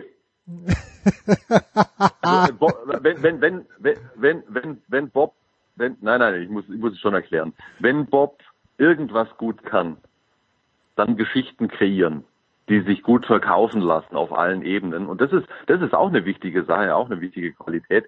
Das, das ist natürlich eine, eine, gute Nachricht für die Füchse. Das sind die beiden Gesichter des Clubs aus der eigenen Jugend zu Nationalspielern geworden und äh, die committen sich quasi so, so ja, zum Rentenvertrag.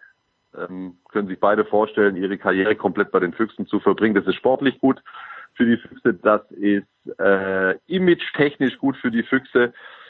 Aber die Story, die Bob daraus ähm, generiert oder, oder spinnt oder die er daraus macht, das ist natürlich einfach äh, seine hohe Verkäuferkunst.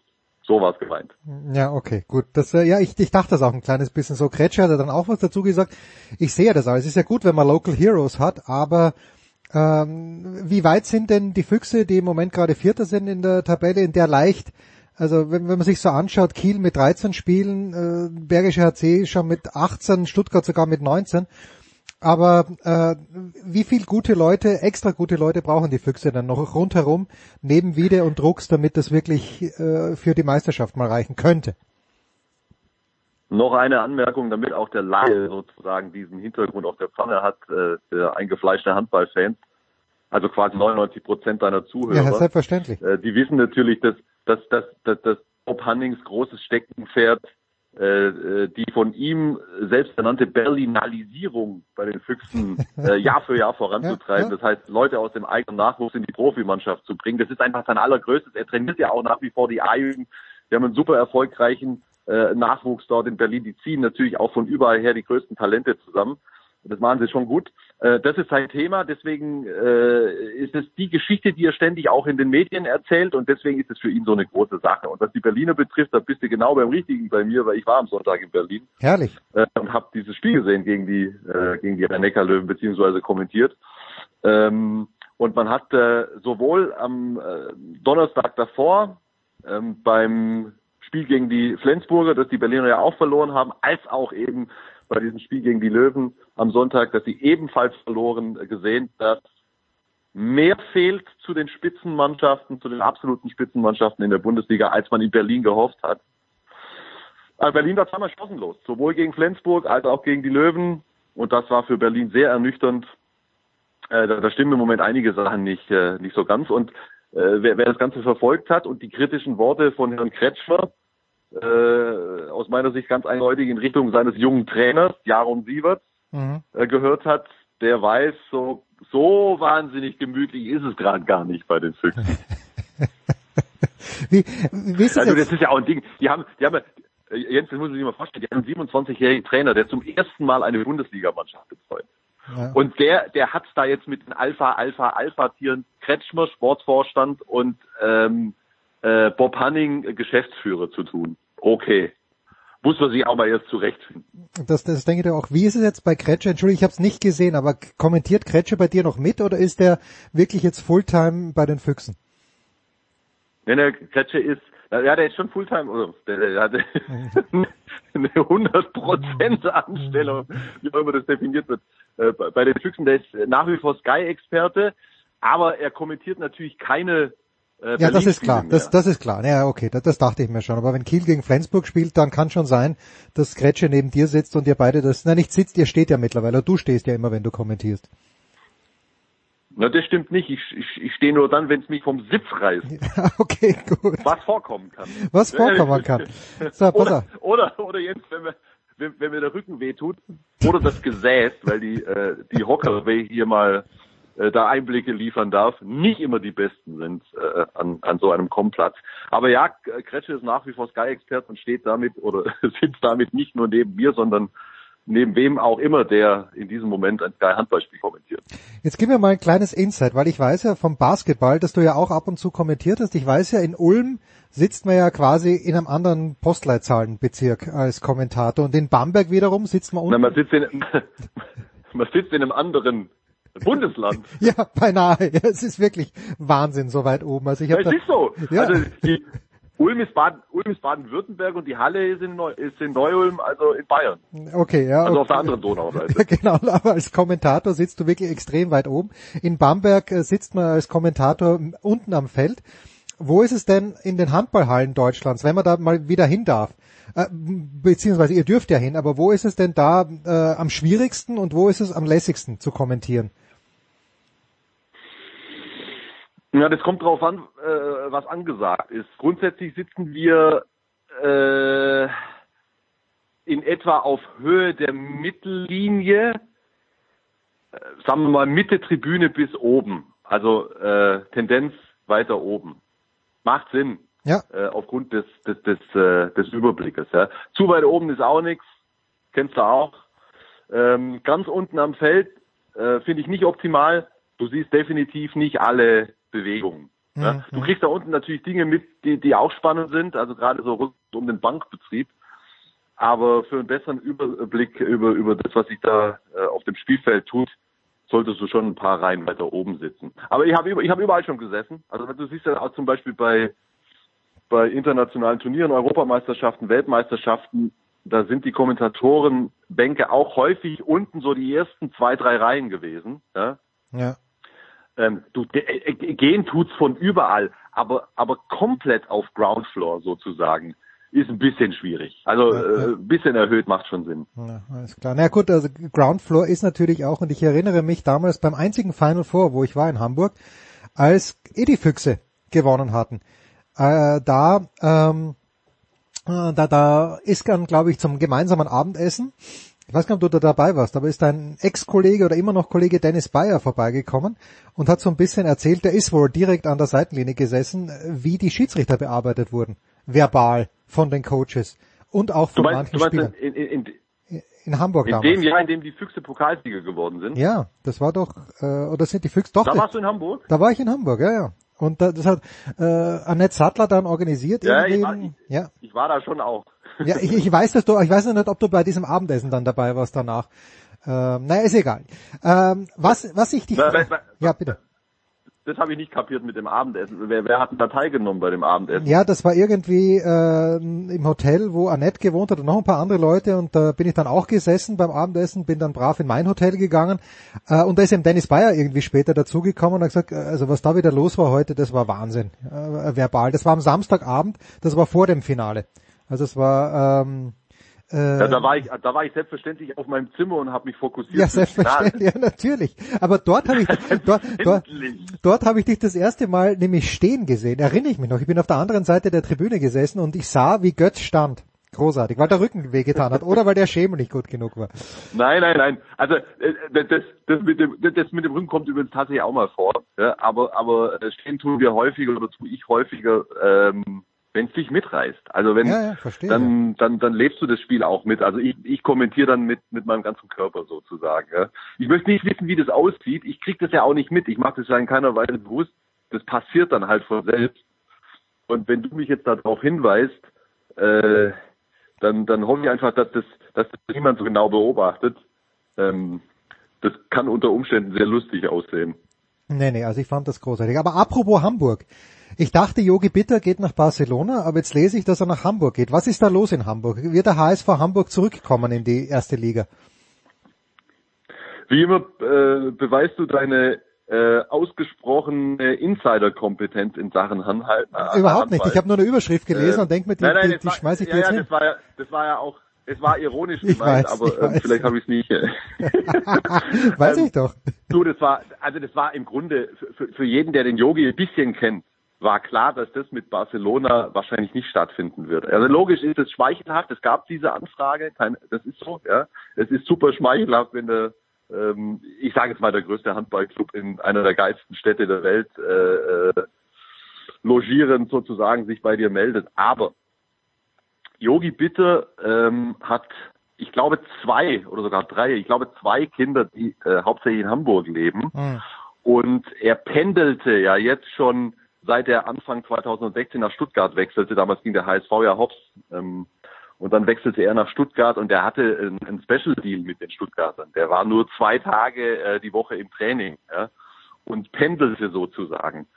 Und äh, war auch in der Zeit äh, zu großen Teilen immer wieder in Hamburg bei seinen Kindern. Und äh, dass der jetzt gerade in solchen Zeiten, weißt du, wo du durch Corona ja äh, alles andere als frei in deinen Bewegungen bist, ins Ausland geht, das hätte ich mir nicht vorstellen können. Deswegen ist es für mich überhaupt kein Wunder, dass er nach Hamburg geht. Und wenn man weiß, was für ein Paket äh, da auch für ihn geschnürt wurde, der hat einen Fünfjahresvertrag unterschrieben. Ich meine, er ist jetzt schon 37 oder 38, bin mir nicht ganz sicher. Ich glaube, er ist noch 37. Mhm. Äh, ein Fünfjahresvertrag, der soll beim HSV bei weitem nicht nur Torhüter sein, sondern der ist da in, in Größeres eingebunden. Der soll ein Gesicht des Clubs wieder werden, der soll ihn nach außen repräsentieren, der soll äh, helfen, äh, die Leute natürlich zu führen, die jungen Torhüter mit auszubilden und so weiter und so fort. Und das in seiner, er sagt selbst Heimatstadt. Und das bei den Ambitionen, die man da gerade beim HSV wieder generiert, im Moment Tabellenführer in der zweiten Liga, wobei das alles noch relativ eng, der Aufstieg ist noch nicht gesichert. Jogi hat auch ganz klar gesagt, hey, wenn es noch dann ein Jahr zweite Liga wird, so what? Ich ziehe das mit durch, wir bringen den HSV wieder nach oben. Also das ist für mich äh, komplett logisch, äh, die HSV-Nummer und Yogi. Wer zahlt das?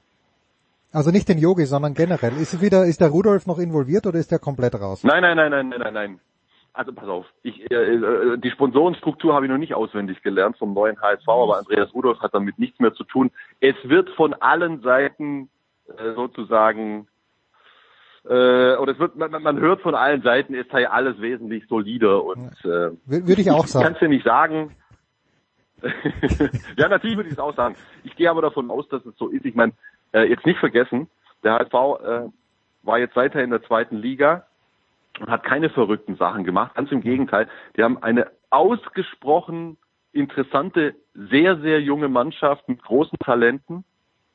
Ähm, nach wie vor gute Jugendarbeit beim HSV und nicht irgendwie äh, irgendwie international zusammengekauft, was noch sozusagen auf dem Markt war mit dem letzten Kreuzer. Nee, nee, nee, nee, das ist schon, das scheint mir schon sehr, sehr viel solider zu sein, aber ähm, ich, habe nicht viel zu tun. Das liegt nicht am mangelnden Interesse, sondern an mangelnden ja, ja. Kapazitäten mit der zweiten Liga. Logisch, ich habe über Martin Schweib, der ja auch viele, viele Jahre schon äh, Experte ist und äh, der ja vor er Löwentrainer wurde, äh, das Ganze wieder mit aufgebaut hat äh, in Hamburg als äh, Vizepräsident und dort auch wieder mitmischen wird, hat er äh, bekannt gegeben, dass er seinen Vertrag bei den Löwen nicht verlängern wird über die Saison hinaus. Also der, auch da äh, hat man immer wieder ein bisschen was mitgekriegt. Ich glaube, dass das echt was Tolles werden könnte in Hamburg und für die Liga wäre es auf jeden Fall gut, ähm, den HSV zurückzuhaben, also für die HBL. So, einen gesunden, einen guten HSV. Ja, und jetzt passen wir mal auf. Also das wäre ja tatsächlich ähm, aus meiner Intuition heraus, hätte ich dich wirklich nach Martin Schwalb gefragt weil ich mir gedacht habe, okay, äh, äh, mischt er da auch mit, weil der war doch, ja, er war doch Coach und ich hatte den Eindruck, also du sagst, Yogi Bitter der ist so verbunden mit Hamburg, aber ich hatte irgendwie den Eindruck, dass das bei Martin Schwab ja genauso passt, wie, wie sagt man, Topf auf einen Ja, klar, der war ja auch, ja.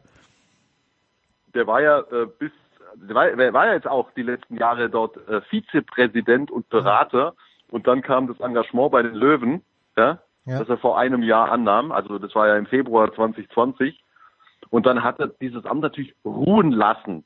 Aber der war natürlich äh, dort ähm, immer weiter in, in, in enger Verbindung und äh, Schwalbe hat sich ja jetzt äh, äh, klar erklärt, hat gesagt, er geht zurück nach Hamburg, das ist seine Heimat, da ist seine Familie und was wird er denn da auch machen? Also ja. ist doch klar, dass der da wieder in irgendeiner Form mit eingebunden sein wird und das ist ja auch, da auch total nachvollziehbar. Das ist, das ist ein spannendes Projekt.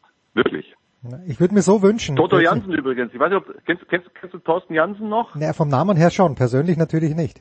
Ich, ja, wir hatten ihn, glaube ich, sogar einmal in der Show. Ja, ich weiß schon, ja, ich weiß, ich, ich weiß, ich habe ihn bildlich vor mir. Ich glaube, er war sogar auch irgendwann mal einmal in der Big Show. Das kann auch sein, ja. Aber bitte. Ja, das wäre es gewesen. Du. Äh, Toto war der, war der, der Weltmeister links außen Ja, 2007. weiß ich doch, weiß ich der, doch. der war ja auch ein Teil dieser, dieser, dieser, dieser HSV-Mannschaft. Der ist Trainer jetzt. Schon Okay. seit Jahren. Ja, ja gut, wenn ich jetzt ein bisschen drüber nachgedacht hätte, wäre ich vielleicht sogar auf ihn gekommen. Ich habe ihn natürlich bildlich vor mir.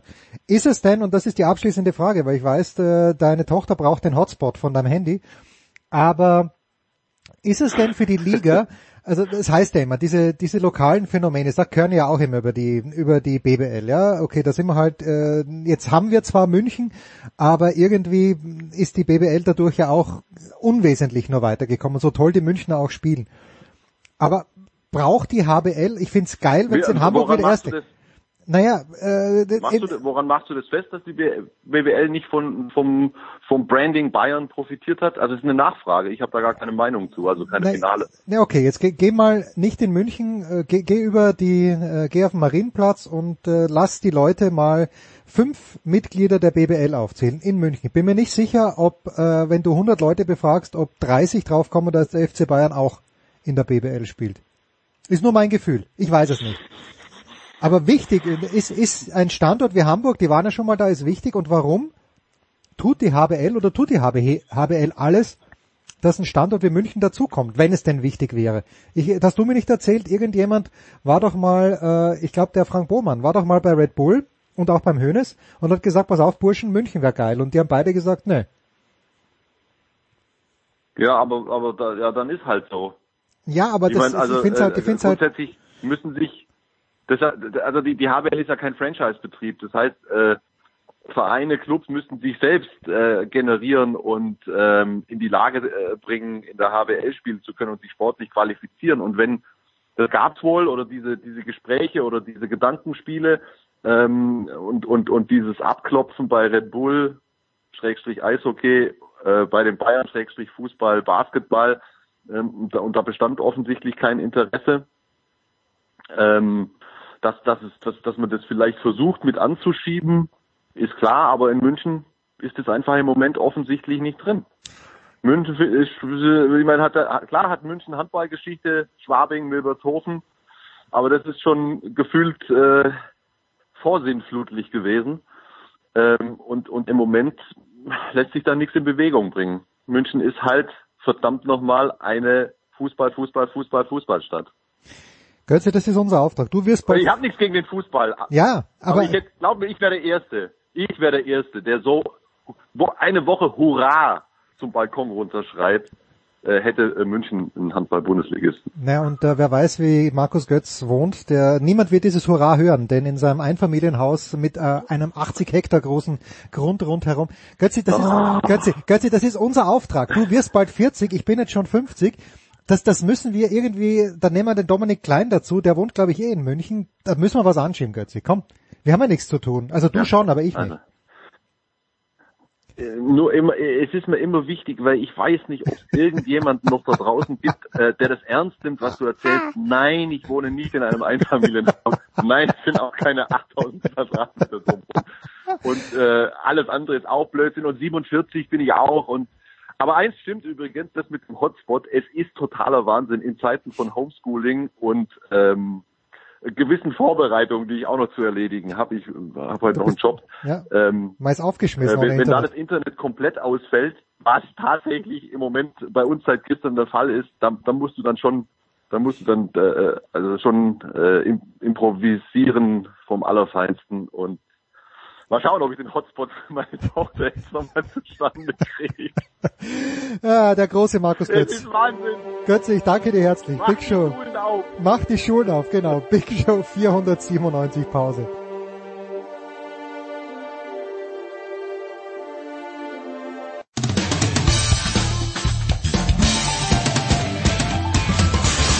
Guten Morgen, Matthias Eck zu mir. Ihr hört Sportradio 360.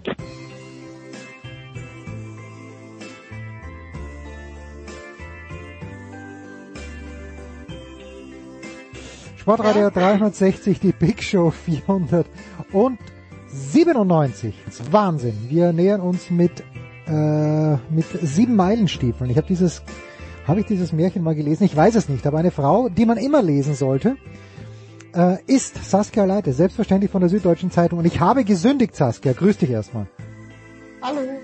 Ich habe gesündigt. Als wir das letzte Mal sprachen vor zwei Wochen, habe ich dir ja angekündigt, ich werde nicht googeln, welches eine süße Spezialität in Slowenien sein könnte. Was macht der Hulber? Ungefähr eine Minute, nachdem wir aufgelegt haben. Ich habe gegoogelt, aber ich habe so viele gefunden, dass ich dann doch wieder, doch wieder froh war, äh, mich nicht auf irgendwas festnageln zu können. Es ist dann die Cremeschnitte geworden. Wie war sie? Hast du sie oder wirst du sie in den nächsten Tagen schon nachzubacken versuchen? Nee, ich konnte sie ja leider nicht wirklich äh, testen, weil ähm, ja, da ja die Corona-Lage auch nicht so war, dass man sich jetzt in Restaurants oder Cafés setzen konnte und da eine verköstigen konnte. Deswegen äh, kann ich dir jetzt gar nicht so viel davon berichten, ehrlich gesagt. Ah, das ist ein Jammer, weil die gute alte ja. slowenische Creme, das ist großartig. Du hast, glaube ich, äh, nicht ganz nach dem guten alten Film Die fetten Jahre sind vorbei getitelt, aber so ähnlich. Äh, ich glaube, die goldenen Jahre sind vorbei, war der Titel deines Abschluss, äh, deiner Abschlussbilanz. War das eh schon so zu sehen und waren diese Weltmeisterschaften auf der Pokljuka jetzt die Bestätigung dafür aus deutscher Sicht? Oder hat man sich insgeheim im deutschen Team, hast du dir vielleicht, du darfst ja nichts erhoffen, weil du natürlich streng objektiv bist, aber hat man sich ein bisschen mehr erhofft als das, was dann tatsächlich rausgekommen ist mit der einen Silbermedaille von, äh, wer war es nochmal, Simon Schemp? Die deutsche Schaffel. die deutsche Schaffel. Ja, okay. Äh, Gab es nicht im Einzelnen eine Silbermedaille schon, oder? Äh, welche, welche, meinst du jetzt die aktuelle Meisterschaft oder die? Die aktuelle, die aktuelle Weltmeisterschaft. Ich dachte. Ja, Simon Schemp war da nicht. Arndt Pfeiffer war dabei. Arndt ja. Pfeiffer, den meine ich natürlich. Natürlich meine ich ja. Arndt Pfeiffer. Also hat man sich mehr erwartet oder war das eh im Rahmen dessen, was man sich erwarten durfte? Ja, also die Jubeljahre sind vorbei, war die Überschrift und äh, es ist ja, wenn man sich anguckt, was man sich vorher vorgenommen hat, also was vorher so als Zielvorgabe ausgesprochen wurde, ja, da hat man eher gesagt, äh, gut, wir wollen irgendwie vier bis fünf Medaillen gewinnen. Ähm, das war vielleicht schon ein bisschen optimistisch äh, formuliert, wenn man sich so den Saisonverlauf anguckt. Ähm, ja, und äh, im Endeffekt äh, hast du jetzt, also kommen wir an, wenn wir jetzt nur über die Männer reden wollen, hast du halt die eine Silberne von Arndt Pfeiffer. Sonst die Staffel hatte ja einen sehr kuriosen Verlauf. Ähm, wenn da natürlich der Startläufer ja nicht total einbricht, sag ich mal, auf seiner Runde ähm, und die anderen so abliefern, wie sie dann abgeliefert haben, die wären, glaube ich, Dritte geworden, Zweiter oder Dritte mit den. Zeiten und den Ergebnissen, die sie geschossen haben. Ähm, ja, und dann hast du eine Denise Herrmann, die irgendwie im Sprint mit irgendwie einem Fehler ganz knapp, äh, der auch, auch knapp vorbeiging, äh, Vierte wird. Ähm, wenn das beides hinhaut, dann kommst du natürlich wieder auf die vier Medaillen und dann sagen alle, ja, wir fühlen uns bestätigt. Aber so diesen Trend, dass man jetzt nicht mehr natürlich keine Laura Dahlmeier mehr hat, ja. weiß man weiß man auch schon. Ne? Und dass da jetzt keiner so zuverlässig, zuverlässig Medaillen liefert, ist ja äh, auch logisch gewesen schon vorher. Also ja, also es war, ich fand spannend. Ich habe eigentlich, habe ich jedes, ich glaube, ich habe sogar jedes Rennen gesehen und was mir natürlich ein kleines bisschen am Ende dann jetzt aus österreichischer Sicht, es war mir natürlich klar, dass äh, Eder, Simon Eder durch diesen einen Fehlschuss, dass er da keine Medaille machen wird. Ähm, aber ist denn jemand, und äh, Eder ist Vierter geworden, hat sich trotzdem gefreut, zu Recht, aber ist denn Johannes Tinius Bö, und das ist ein ganz harter Cut jetzt aus meiner Sicht, aber äh, glaubst du, dass jemand wie ihm, ist es ihm mittlerweile egal, weil er schon so viele Rennen gewonnen hat, weil er schon so oft Weltmeister war und schießt er deshalb auch, also gerade bei der, beim Massenstart fand ich, äh, hat er in einer Art und Weise geschossen, wo ich mir gedacht habe, Junge, nimm dir doch eine halbe Sekunde mehr Zeit, dann ersparst du die, die Strafrunde. Denkst du, dass bei dem da auch ab und zu eine gewisse Flapsigkeit dabei ist beim Schießen? Das würde ich jetzt so nicht unbedingt bezeichnen. Also es ist ja tatsächlich so, dass du, wenn du es gibt verschiedene Schießtypen, ja, mental, sage ich mal, mhm. und aber auch in der Technik. Und wenn du einfach ein schneller Schütze bist, ist es, kannst du nicht einfach sagen, okay, nimm dir die Zeit, du schießt jetzt mal zehn Sekunden langsamer und dann wird alles automatisch sicherer, weil also den Rhythmus, den du schießt, den hast du ja nicht ohne Grund. Ne? Ja. Ähm, deswegen ist es, glaube ich, schon schon schwierig, das einfach so innerhalb einer, einer Weltmeisterschaft, äh, ja, dann und dann hast du ja auch wieder das, dieses Ding im Kopf schon, wenn du vorher sagst, okay, heute mache ich es ganz genau und nehme mir ein bisschen mehr Zeit, dann denkst du schon wieder so viel drüber nach, wenn du da ankommst. Also ich glaube, das wäre dann auch schon wieder eine, eine Strategie, die nicht zwingend äh, erfolgsversprechend ist. Hm. Und egal ist es ihm auf keinen Fall, das glaube ich jetzt nicht. Also ja, ich hatte so, als so Norweger gewisse... ist man da glaube ich schon. ja, aber da, äh. beim, beim Massenstart äh, geht er vorne weg, als ob es keinen Morgen gäbe, äh, macht bisschen Tempo. Ich weiß gar nicht, ob er dann als erster zum Schießen gekommen ist, aber wenn es bergauf geht, ist er dann auch immer vorne dabei. Aber dann, dann hat er doch, äh, ja, also ein Teamkollege von ihm, und ich weiß nicht, wie die Norweger untereinander umgehen, ob äh, sich dann die Team, ob sich jemand wie Bö darüber freut, dass Legereit gewinnt, aber ich fand das schon erstaunlich, dass jemand, der so konstant war äh, und eigentlich alles gewonnen hat, diesmal mit Ausnahme, korrigiere mich bitte, aber mit Ausnahme der Mixed-Staffel hat er nichts gewonnen, der Bö. Doch, er hat Bronze gewonnen. Naja, das ist ja nicht, na Moment, das ist ja nichts gewonnen. Das ist ja aus seiner, ich meine, ich meine im Sinne von gewonnen, gewonnen. Das Titel, meine. ja, ein Titel äh, und die Staffel halt, die Männerstaffel. Ja, okay, immerhin. Johannes Zinnis, ja. Immerhin. Äh, ja, also die natürlich nach außen äh, sind sie alle Freunde und äh, verstehen sich super und was man so sieht im, im Umfeld und so, die freuen sich schon füreinander. Also das ist klar, die stacheln sich. Es ist ja auch gut, Konkurrenz zu haben, auch im eigenen Team, glaube ich. Das und das, das schon, aber natürlich wurmt ihn das. Ich meine, das war ja auch nach dem nach dem Sprint, wo kein Norweger auf dem Podest stand Mhm. und äh, Johannes dann zum Mikrofon ging und sagte, das ist für uns ein Schlag ins Gesicht. Irgendwie vier Norweger von sechs bis zehn, wie so ungefähr. Äh, Du, äh, da merkte man schon, so was die Anspruchshaltung ist. Und bei denen ist es ja auch tatsächlich so, dass so eine Staffelmedaille zählt für die jetzt auch tatsächlich nicht so viel. Also das ist schon für ihn. ja. Äh, Früher mal hätten wir Österreicher äh, gesagt, als, und zwar beim alpinen Skilauf, als es keinen Hermann Mayer und keinen Hirscher gab, vier Österreicher unter den Top Ten, äh, sechster bis neunter Platz, überragendes mannschaftliches Ergebnis. Hätten wir das uns schön geredet.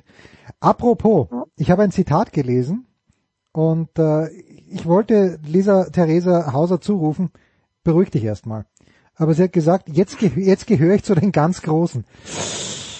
Da tue ich mich ein kleines bisschen schwer. Äh, auf der anderen Seite ähm, frage ich mich vielleicht doch, vielleicht doch, weil bei den Frauen, bei den Männern hätte ich in den letzten Jahren gesagt, okay, äh, Bö und Fourcade, das sind wirklich die ganz Großen, davor Björndalen. Bei den Frauen ist das, finde ich jetzt in den letzten Jahren, äh, gut, Tyrell Eckhoff, wenn, wenn, wenn sie einen normalen Schusstag hat, ähm, dann, dann ist sie wahrscheinlich diejenige, die es zu schlagen gilt. Aber wie, was würdest du denn, Lisa Theresa Hauser, zurufen, wenn sie dir zuruft, pass auf, Saskia, ich gehöre jetzt zu den ganz Großen? Schwierig. Ich weiß nicht, was ich jetzt suchen würde. Ich würde erstmal gar nicht sagen. Ja. Ähm, also kommt drauf an, was jetzt die Messlatte ist. Gehen wir von, von dem Punkt aus, was jetzt die ganz Großen sind, so. Da würde ich sagen, ist sie natürlich von dem Leistungsstand, den sie jetzt hat, die konstanteste, das ist das Jahr über, ne? Jetzt Mhm. seit Januar, klar. Ähm, wenn du zwei Fehler im, im Sprint in der Weltmeisterschaft schießt, gehörst du wahrscheinlich noch nicht zu den ganz Großen. Und man muss halt sehen, finde ich, dass du zuletzt auch einfach sehr, ich will nicht einfach sagen, aber eigentlich schon sehr einfache Bedingungen am Schießstand hattest. Und Mhm. wenn ich mir da manchmal ansehe, wie so ein Foucault oder auch eine Laura Dahlmeier, mit welchen Böen, Sichtverhältnissen, Belastungen, die da umgegangen sind und trotzdem noch sehr stabil war, unter den Bedingungen muss man sich dann auch erstmal wieder beweisen. Klar, das kann man jetzt zum Vorwurf machen, dass das jetzt alles nicht war, ne? Ja. Aber ich finde, du hast halt gerade eh nicht so die Zeit von den, von den Jahren, wo du halt so eine, so eine, ja, Dahlmeier hast, die irgendwie ein paar Mal den Weltcup gewinnt oder äh, Kukalova oder weiß ich nicht, wer da alles war, Domracheva. Ne, diese Jahre sind halt einfach vorbei und jetzt hast du halt viele, die da oben immer mal mitmischen können und aktuell gehört sie zu den Großen, aber wahrscheinlich nicht, nicht zu den Größten, die es im Biathlon gab, so. Ja, um Gottes Willen. Also da, da wird sie sich hoffentlich noch nicht einordnen, weil äh, im letzten Jahr wären wir über einen siebten Platz bei einem Einzelrennen ja schon eigentlich äh, total happy gewesen. Wir im Sinne von die Ja, österreichische muss ja die Sport. Form auch halten, das ist ja auch das, was die Großen dann immer ausmacht, ne? Und das, da kannst du dich dann auch schon wieder nicht vergleichen mit, mit einer oder einer Eckhoff, also. Ja, ja, und das, das fand ich. Ähm, Eckhoff hat Reuseland überholt dann, oder? Am, am Ende. Und, und äh, ähm, Also Eckhoff hatte jetzt ja sozusagen die WM, die Reuseland letztes Jahr hatte. ähm, ja, also Eckhoff äh, hatte ja immer so dieses Phänomen, dass ihr irgendwie auch nachgesagt wurde, dass sie bei Weltmeisterschaften, Weltmeisterschaften nicht abliefern kann. War da immer sehr nervös und letztes Jahr auch, auch kurz krank, glaube ich, davor. Und ja, dieses Mal hat sie es halt einfach irgendwie geschafft und, und Reuseland ist so ein bisschen eingebrochen. Wobei man das da auch nicht sagen kann. Die hatte trotzdem gute Platzierung, aber es hat halt nicht mit einer Einzelmedaille gereicht. ja, gut, aber das war dann natürlich äh, Tränen überströmt im Ziel und Eckhoff hat sie Ja. hat sie getröstet dann am Ende nach dem Massenstart. was mich bei Eckhoff natürlich schon, ja, was sagen denn da die Experten? Was sagst du? Ist es, weil die ist ja nicht besonders groß. Also wenn ich die neben Hauser sehe, da ist glaube ich ein ganzer Kopfunterschied. Ist es bei ihr die Technik? Ist es die Lunge? Was, warum ist die auf der Strecke so gut? Es muss ja die Technik sein. Es kann nichts anderes sein. Sind es die Skier, Saskia? keine Ahnung, also ja, die hat, hat halt schon meistens die besten, besten Laufzeiten, aber da bin ich jetzt in der Eckhoff-Analyse ehrlich gesagt nicht, nicht weitergekommen. Schade, ich dachte, du äh, bekleidest... Das macht sie jetzt so viel besser als alle anderen. Ich meine, wie gesagt, wie ich hier ja gerade schon gesagt habe, sind ja gerade nicht die dominanten Jahre. Also ja. ich finde jetzt auch nicht, dass sie so dominant ist in dem Sinne, wie es früher andere waren. Also. Ja, äh, ich, ich, dachte schon, die TU München hatte den Tyrell Eckhoff Lehrstuhl angeboten, ja. aber das ist äh, noch nicht ganz so weit. Bringt bald eine, eine äh, Doktorarbeit über sie raus. Ja, das ist doch stark. Das, das wäre, das war wirklich ein Auftrag, weil ich glaube nicht, dass sie besonders spannend ist. Generell glaube ich, da hm, weiß ich nicht. Bei den Biathleten im Moment, ich glaube auch nicht, dass ein Bö besonders spannend ist. Furkat vielleicht ja. Vielleicht hätte der was äh, immer zu erzählen gehabt aber Böhm stelle ich mir auch nicht wahnsinnig spannend vor. Denken halt alle sehr tief in ihrem Sport drin, ne? Das muss man halt dann ja. auch einfach sehen. Ja, sonst, sonst wären sie nicht so gut. Höchstwahrscheinlich. Saskia. Jetzt hast du äh, nach äh, vielleicht ein Wort noch zur, äh, du weißt, äh, meine Lieblingsbiathletin ist natürlich Doro Vira, weil sie uns auch ein paar Minuten Zeit geschenkt hat für unser Interview. Äh, immer knapp dabei, aber es hat halt auch nicht ganz gereicht und gerade in der, was war es, die Mixed-Staffel, wo, wo sie es dann mit Humor genommen haben. Ich weiß gar nicht, von wem sie, ich glaube, von Sky irgendeinen Preis bekommen als Versager des Tages, der hieß nur nicht so, hat es dann mit Humor genommen. Aber ist der Eindruck so ein kleines bisschen richtig, wenn ich jetzt diese Analogie herstellen möchte zum Tennis, dass Serena Williams zwar immer noch Spitze ist, aber dass es eben gegen bestimmte Leute nicht reicht. Darf man das bei Doro Vira sagen? Die hat ja zu Beginn des Jahres ein Weltcuprennen gewonnen, aber wenn alle ihre stärkste Leistung bringen, ähm, ist für Dorothea Viera es dann ein Jahr nach ihrem großen Triumph in Antholz mittlerweile fast zu schwierig, um wirklich ganz, ganz vorne zu sein. Lange Frage. Ja. Ewig also, lange Frage. Ja. Also es ist in der Ver Verfolgung Vierte geworden, da kannst du natürlich auch wieder sagen, ne, so knapp dran vorbei, aber für dich zählt ja der Dritte gar nicht, deswegen äh, war natürlich da auch die Lücke zum Titel enorm. Ähm, es ist auch einfach nicht ihre Saison, muss man so sagen. Also woran das dann immer liegt, ist jetzt für mich, da bin ich jetzt auch zu weit weg. Und was ich so gelesen habe jetzt in den sozialen Netzwerken, äh, hat, hat sie dann auch wieder geschrieben, leider war sie krank jetzt zur WM. Das hat man jetzt während der WM nicht so mitbekommen, ehrlich gesagt. Mhm. Deswegen tue ich mich da so ein bisschen schwer. Also ihre Leistungen sind ja relativ schwankend. Ähm, läuferisch ist sie mal voll mit dabei, dann wieder eher so Mittelfeld, äh, Schießstand. Ja, eher auch wieder mehr Probleme, würde ich sagen, als so zu Saisonbeginn. Und ähm, dann Kopf, kommt natürlich, glaube ich, bei ihr dann schon auch irgendwann so der Kopf damit rein. Und gerade die, die Mixstaffel war nicht, oder es war ja nicht, das war die Mixstaffel. Ja, war die Mixstaffel. Ähm, das ist natürlich dann, ja, ja, weiß ich nicht. Sowas wünscht man sich nicht, ne? Am naja, Ende, wenn du in Führung liegst. Hat, hat sie mir richtig leid getan dann am Ende. Und auch die ja. Teamkollegen, aber sie haben es ja wirklich mit, äh, mit Fassung getragen. Also, ja. Saskia, jetzt ist ein Jahr vergangen zwischen Antholz und Bläd. Äh, ich hoffe wirklich für dich, dass nicht ein weiteres Jahr vergeht. Äh, also nicht, dass wir miteinander sprechen, das nicht, aber hast du schon irgendwie eine nächste Insel, wo du weißt, ja, dieses Sportevent äh, könnte ich live begleiten und seien es nur die deutschen Schwimmmeisterschaften. Ich weiß es nicht. Aber was, was ist die nächste Insel, die du anstrebst? Ich bin erstmal soweit äh, nichts im Blick, außer dieses große Sportevent, das in Tokio stattfinden soll, aber ja, da wird er sicherlich auch die nächsten Wochen und Monate noch äh, zu verfolgen sein, inwieweit man das ansteuern kann. Ich sag mal so, ja. Äh, mach, mach gerne Alternativpläne, weil ja. ich kann es mir beim allerbesten, ich kann es mir, selbst wenn sie es durchführen sollten, dann frage ich mich halt, okay, jetzt karren sie diese mehrere tausend Sportler ins Land mit Betreuern und das sind dann wirklich mehrere tausend. Und wo, wo wird dann der Cut gemacht? Bei den Medien. Äh, lassen Sie dann nur die übertragenden Fernsehanstalten rein? Ähm, äh, das, ist, das sind, glaube ich, viele Fragen, die da offen sind. Und die, die andere Frage ist dann natürlich... Ja, ja, bitte, Entschuldigung. Nee, nee, sag, sag, sag du ruhig, bitte. Ich weiß jetzt gar nicht, ob der, ob, ich glaube, wenn du schon keine Zuschauer hast, fällt natürlich schon mal ein großer Teil weg. Das ja. Wie, wie sehr sie dann da einen Cut machen und wie viel, wie viel dann überhaupt noch hinwollen, das wird sich sicherlich auch anders verhalten. Ja, Im also, Vergleich zu den äh, Jahren vorher. Ne? na gut, das haben wir natürlich jetzt auch bei den Australian Open gesehen. Es war, glaube ich, ein deutscher Journalist dort, der sich diese Quarantäne auch angegeben hat, äh, Ja. der sich wirklich gegeben hat, äh, weil das äh, kostet ja auch Geld. Nicht nur Nerven, sondern auch Geld. Und ja, schauen wir mal, wie es die Japaner richten. Hoffen wir für dich, dass du Thomas Hahn dort dann einen Besuch abstatten darfst, denn der ist ja vor Ort. Saskia Leite von der Süddeutschen Kann auf Zeitung. mich hoffen. Ja, da- das sowieso, das sowieso. Und dann aber bitte unbedingt ganz zwingend, da muss der Thomas dir dann wiederum helfen, äh, die lokale Süßspeise lokalisieren. Ja, genau. Das ist das er machen. Das ist ganz wichtig. Mich hat er auch schon eingeladen, aber irgendwie zieht's mich überhaupt nicht nach Japan. Ich weiß nicht warum. Ah, schön. Big Show 497, das war Saskia Aleite von der Süddeutschen Zeitung. Wir haben eine kurze Pause in unserer Big Show.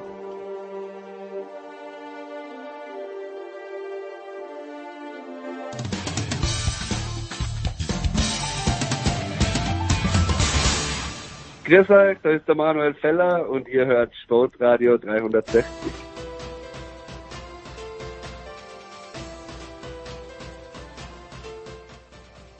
Sportradio 360, die Big Show 497. Wir gehen noch einmal zurück nach Cortina, obwohl es ja eigentlich schon weitergeht. Es geht nämlich erstaunlicherweise bald weiter im Home of Lessig. Das ist auch schön. Und dort rufen wir normalerweise an, aber Guido Heuber, Heuber von Eurosport ist zurück nach München gekommen. Servus Guido. Servus, grüße euch.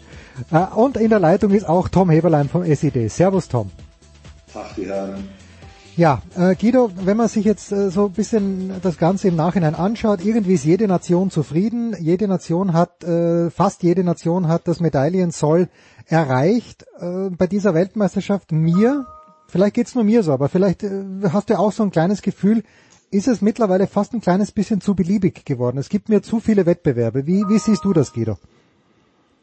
Ja, es war schon ganz schön vollgepackt und natürlich auch sehr intensiv dadurch, dass es halt innerhalb, äh, ich glaube, es waren jetzt in elf Tagen 13 Entscheidungen Ja. und ich habe es ja am eigenen Leib mitgekriegt, wenn du, äh, weil wir mussten wirklich dann auch bis zum Schluss ähm, durchkommentieren. Und wenn du dann äh, beim, beim, beim, beim Slalom, ich glaube, waren es dann um die 100, 160 mit den beiden Läufen, irgendwann wirst du Garrer in der Birne. Und äh, ich sag mal, auch so ab Startnummer ähm, 95 ist es dann wirklich auch eine Herausforderung an den Kommentator an sich, da noch ähm, ja die, die, den weltmeisterschaftlichen Charakter im, in der Skikunst zu sehen. Und äh, deswegen, es war sehr viel, ja. Aber ich sag mal, äh, Cortina hat dadurch geliebt, dadurch, dass dauernd irgendwas los war. Ja, dann äh, gab es dieses Debakel in den Parallelwettbewerben. Man darf nicht vergessen, dass es 30 Grad Unterschied hatte, ja, vom ersten bis zum letzten Tag. Und deswegen fand ich die Weltmeisterschaft wahnsinnig ähm, abwechslungsreich, wenn ich auch total neidisch bin auf den Tom, weil ich durfte nicht vor Ort. Ich glaube, du warst vor Ort. Nee, oder? nee, Tom war, Tom war aus persönlichen Gründen nicht vor Ort. Äh, er wäre Ich war hingefahren. auch, ich wäre hingefahren, aber musste dann aus äh, familiären Gründen dann mal zu Hause bleiben zwischendurch. Aber ich äh, muss dir recht geben, ich fand's, ähm, ich fand's relativ packend. Also gut, am Anfang die Verschiebungen waren ein bisschen blöd, aber dann ging's halt an diesem, von diesem Donnerstag weg ging's dann halt Schlag auf Schlag. Sonst hast du ja in der ersten Woche immer so ein ja, so ein Kaugummi drin, weil dann fangen sie mit den zwei Super-Gs an, dann sind zwei oder drei Tage Abfahrtstraining und hast du nicht gesehen. Und ich fand, es war ein schönes, straffes Programm und ähm, ja, du bist kaum zum Durchschnaufen gekommen, wie du sagst. Ähm, aber ja, ich fand's cool. Also das war ständig was los, es war ständig was zu berichten. Es ging hin und her. Ich fand's sehr unterhaltsam, muss ich sagen. Nein, ich fand sie auch unterhaltsam, aber wenn sich der Schröcksnadel dann hinstellt und äh, der sich wieder selber feiert für die vielen Medaillen, ja klar. Weil äh, es Der natürlich. Schröcksi ist doch der Schröcksi. Nee. Naja, gut, okay. Aber was, Was mir, was denn? Ja, aber was mir gut gefallen hat, Guido, war, waren eigentlich beide Slaloms, äh, zum Teil auch der Riesentorlauf, aber beim Slalom war es wirklich so, dass man sagt, das war echt, das war mal äh, herausfordernd, was ja bei Weltmeisterschaften nicht immer der Fall ist. Äh, darf es überhaupt so sein? Wenn du schon sagst, die Nummer 95, das sieht man den weltmeisterlichen Anspruch vielleicht gar nicht mehr, war der Slalom am Ende vielleicht sogar zu schwierig gesetzt. Der Slalom war ähm, endlich mal so gesetzt, wie man es normalerweise für eine Weltmeisterschaft oder ein Großevent, ich nehme da Hm. Olympia gleich mit dazu, äh, auch erwartet. Es ist ja oftmals, dass es dann leichter gesetzt wird, um dann eben den äh, kleineren Nationen äh, noch eine Chance zu bieten. Ähm, den Ansatz habe ich nie so ganz geteilt, weil eine Weltmeisterschaft, finde ich, sollte man nicht schmälern. Man sollte wirklich da, das sollte schon auch für die Besten der Besten was sein. Und äh, das war diesmal der Fall.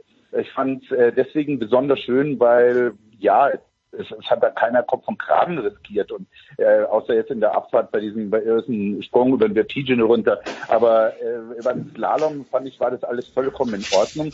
Und für mich war das allergrößte Highlight dieser WM, das war die äh, dritte Rechtskurve von Mathieu Fäbre, weil sowas habe ich in meinem Leben überhaupt noch nicht gesehen, weil der lag nicht nur mit dem Hintern im Schnee, der lag mit der Schulter im Schnee und hat das auch mit der Schulter im Schnee äh, liegen. Und der Frank und ich, wir standen in der Kabine und haben nur noch gebrüllt vor ja, Ekstase, weil sowas, sowas hat es bei einer Weltmeisterschaft eigentlich so in der Form selten gegeben. Und das war für mich Cortina. Das war richtig WM. Da war Action, ja. Und selbst die Parallelwettbewerbe, die ja ähm, dann, sag ich mal, fast im Negativen noch angereicht wurden durch die ganzen Eskapaden mit, mit diesem äh, Regelverstoß. Aber es war, oder was heißt Regelverstoß, oder mit diesen Regelproblemen. Mhm. Dadurch war Thema da drin. Du konntest reden. Wir waren dann relativ schnell, dass man gesagt, hey, äh, auf Blau musst du gar nicht mehr äh, fahren. Du musst äh, die Kraft sparen. Und das hat dadurch fast schon wieder eine Dynamik gekriegt. Also ich, äh, ich fand mega diese Weltmeisterschaft, ziehe den Hut vor Cortina, weil ich hätte Hut und Hemd verwettet, dass es keine zwei Wochen gut geht dort und irgendwas schief geht mit Corona. Es hat geklappt und das alles im Sonnenschein. Was willst du mehr? Ja, großartig. Also das war ja dann das Schöne, ja. Also zu Beginn da die Witzchen auch von Michaela Schifrin, dass das mal gesagt hat, Cortina hat immer Sonnenschein. Zum Glück ist er dann ja gekommen. Die deutsche Bilanz, Tom, jetzt im Nachhinein betrachtet, wie wie fällt die bei dir aus? Ähm, wenn wir so vor einem Monat gesprochen hätten wir, haben, haben wir ja, aber da hätten wir wahrscheinlich gesagt, sicherster Medaillentipp Linus Strasser und danach wird's eng. Jetzt hat der Linus keine Medaille gewonnen, aber dafür sind die Deutschen doch sehr zufrieden eigentlich, glaube ich, nach Hause gefahren. Ja, sind sie. Also äh, ich muss ja auch sagen, also es ist vor allem beeindruckend, dass sie halt aus, wie hat Achternbusch immer gesagt, ich habe keine Chance, aber ich nutze sie, oder? Ähm, ich, ich fand es extrem beeindruckend, ähm, dass sie alle mit wenigen Ausnahmen, leider Linus, ähm, am Saisonhöhepunkt ihre Saisonbestleistung, teilweise ja sogar ihre Karrierebestleistung abgerufen haben. Das ist man ja von Deutschen eigentlich nicht gewohnt, sondern eher von Amerikanern oder Norwegern. Und ähm, ja, man muss ja auch mal gucken, es, es hat ja nicht viel gefehlt, Sander um eine Hundertstel an einer Goldmedaille vorbei, Herr Baumann um sieben Hundertstel an einer Goldmedaille vorbei, Frau Weidle gut zwei Zehntel an einer Goldmedaille vorbei, Alex Schmid fast noch eine Bronze geholt, wenn er im Riesenslalom nicht vom Kurs abkommt und irgendwie ein bisschen da einen Blödsinn macht, ähm, dann ist er auch ein klarer Medaillenkandidat. Also wir hätten am Schluss gar nicht mehr über Linus Strasser sprechen müssen. Ich fand es extrem beeindruckend. Ich fand obercool, dass Romit Baumann da gleich eine Silbermedaille geholt hat und es ist dann halt einfach das eingetreten, was sie immer gesagt haben. Du hast dann halt einfach so eine Sogwirkung. Du hast dann einfach, der Druck ist weg, der Elefant ist draußen, der Rucksack ist abgeworfen, was auch immer du das, was auch immer du dazu sagen willst. Sie haben ganz einfach aus ihren Möglichkeiten, die sie haben, an dem Tag, an dem es darauf angekommen ist, das Optimale gemacht. Und da muss ich ganz ehrlich sagen, da kannst du nur den Hut davor ziehen. Es kam natürlich auch dazu, das muss man auch dazu sagen, und das ist ein bisschen untergegangen. Die haben ja 2018 so ein Technologiezentrum eingerichtet in Berchtesgaden. Und diese Jungs, die müssen einen super Job gemacht haben. Also Robert Baumann hat es ja mal anklingen lassen, als er gesagt hat, ja, wir haben schon ein Mördermaterial unter den, unter den Füßen. Also, und auch bei der, bei der Siegesfeier davon, oder Siegesfeier ist übertrieben, bei der Silberfeier vom Kollegen Sander, hat er ja ausdrücklich auch diese Techniker gelobt und ihnen einen Großteil seiner Medaille zugesprochen. Also um es kurz zu fassen, sie haben aus den wenigen Möglichkeiten, die sie haben, das Optimum rausgeholt und es hätte nicht viel zu Gold gefehlt. Hm, hm. Guido, äh, was mich beim Slalom irritiert hat, und das ist dem Linus natürlich auch, hat nicht in die Karten gespielt, auch dem Feller nicht, äh, aber diese 15er-Regel, dass man schon am Tag vorher beschließt, wir haben heuer ganz andere Rennen gehabt. Beide Slaloms in Chamonix. Da hätte ich gesagt, 15 Regel gerne. War das aus deiner Sicht äh, zu vorsichtig, dass man hier, weil der Linus hätte dann meinetwegen, ich weiß gar nicht, wie viel er nach dem ersten Durchgang war, aber vielleicht hätte er Startnummer 5 oder 6 oder 7 gehabt, äh, deutliche Vorteile hätte nach vorne fahren können. Wie, wie hast du die Entscheidung am Sonntag gesehen, den Slalom mit der 15er Regel zu fahren? Also am Sonntag selbst, ähm, ich habe da auch relativ viel E-Mails gekriegt, ähm, musste ich dann allen recht geben, hätte ich selbstverständlich nicht mehr gemacht. Hm. Aber es war bei weitem auch nicht annähernd abzusehen, dass die Piste so gut hält. Okay. Ähm, bei den Temperaturen, die angesagt waren, war es mir am Tag davor, wo das kam, eigentlich vollkommen klar, gesagt, okay, das musste machen, weil das wird so ein wahnsinniger Sulz. Die brechen das sowieso dann irgendwann ab, ja, weil das geht gar nicht mehr. Hm. Aber dass das nicht passiert ist, das konnte ja keiner wissen.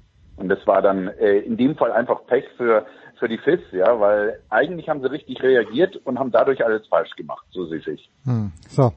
Wenn wir jetzt äh, zu den Siegern, also äh, der deutsche Bilanz sehr gut, der österreichische Bilanz sehr gut, äh, mit Liensberger zwei Goldmedaillen, äh, Kriechmeier sowieso.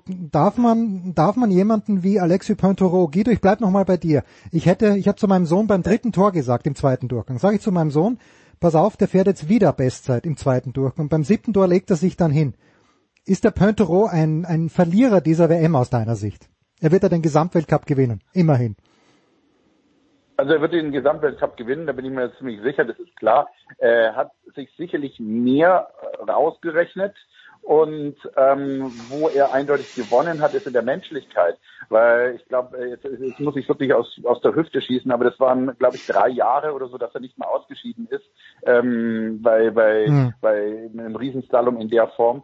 Und äh, ja, dadurch wurde er einfach wieder jemand, den man äh, mir ging's so. Sagt, Mensch, Junge, dich würde ich jetzt am liebsten in den Arm nehmen. Du tust mir so leid. Und davor war er einfach so, das war der Lindsay-Wonde-Effekt, ja. Du, du sitzt davor so, ja, okay, Lindsay oder der Schiffrin-Effekt im Slalom. Ja, Lindsay gewinnt, ähm, wir waren Zweiter, ja, so. Und dadurch, finde ich, hat er persönlich viel gewonnen. Natürlich eine Medaille verloren. Aber wenn man sich heute seine, seine Posts auf Instagram alle anschaut, äh, bei dem ist alles okay. Also der, der, der freut sich jetzt auf die WM vor seiner Haustür und ähm, ja, da, da macht er dann die Anja Persson. Okay, okay.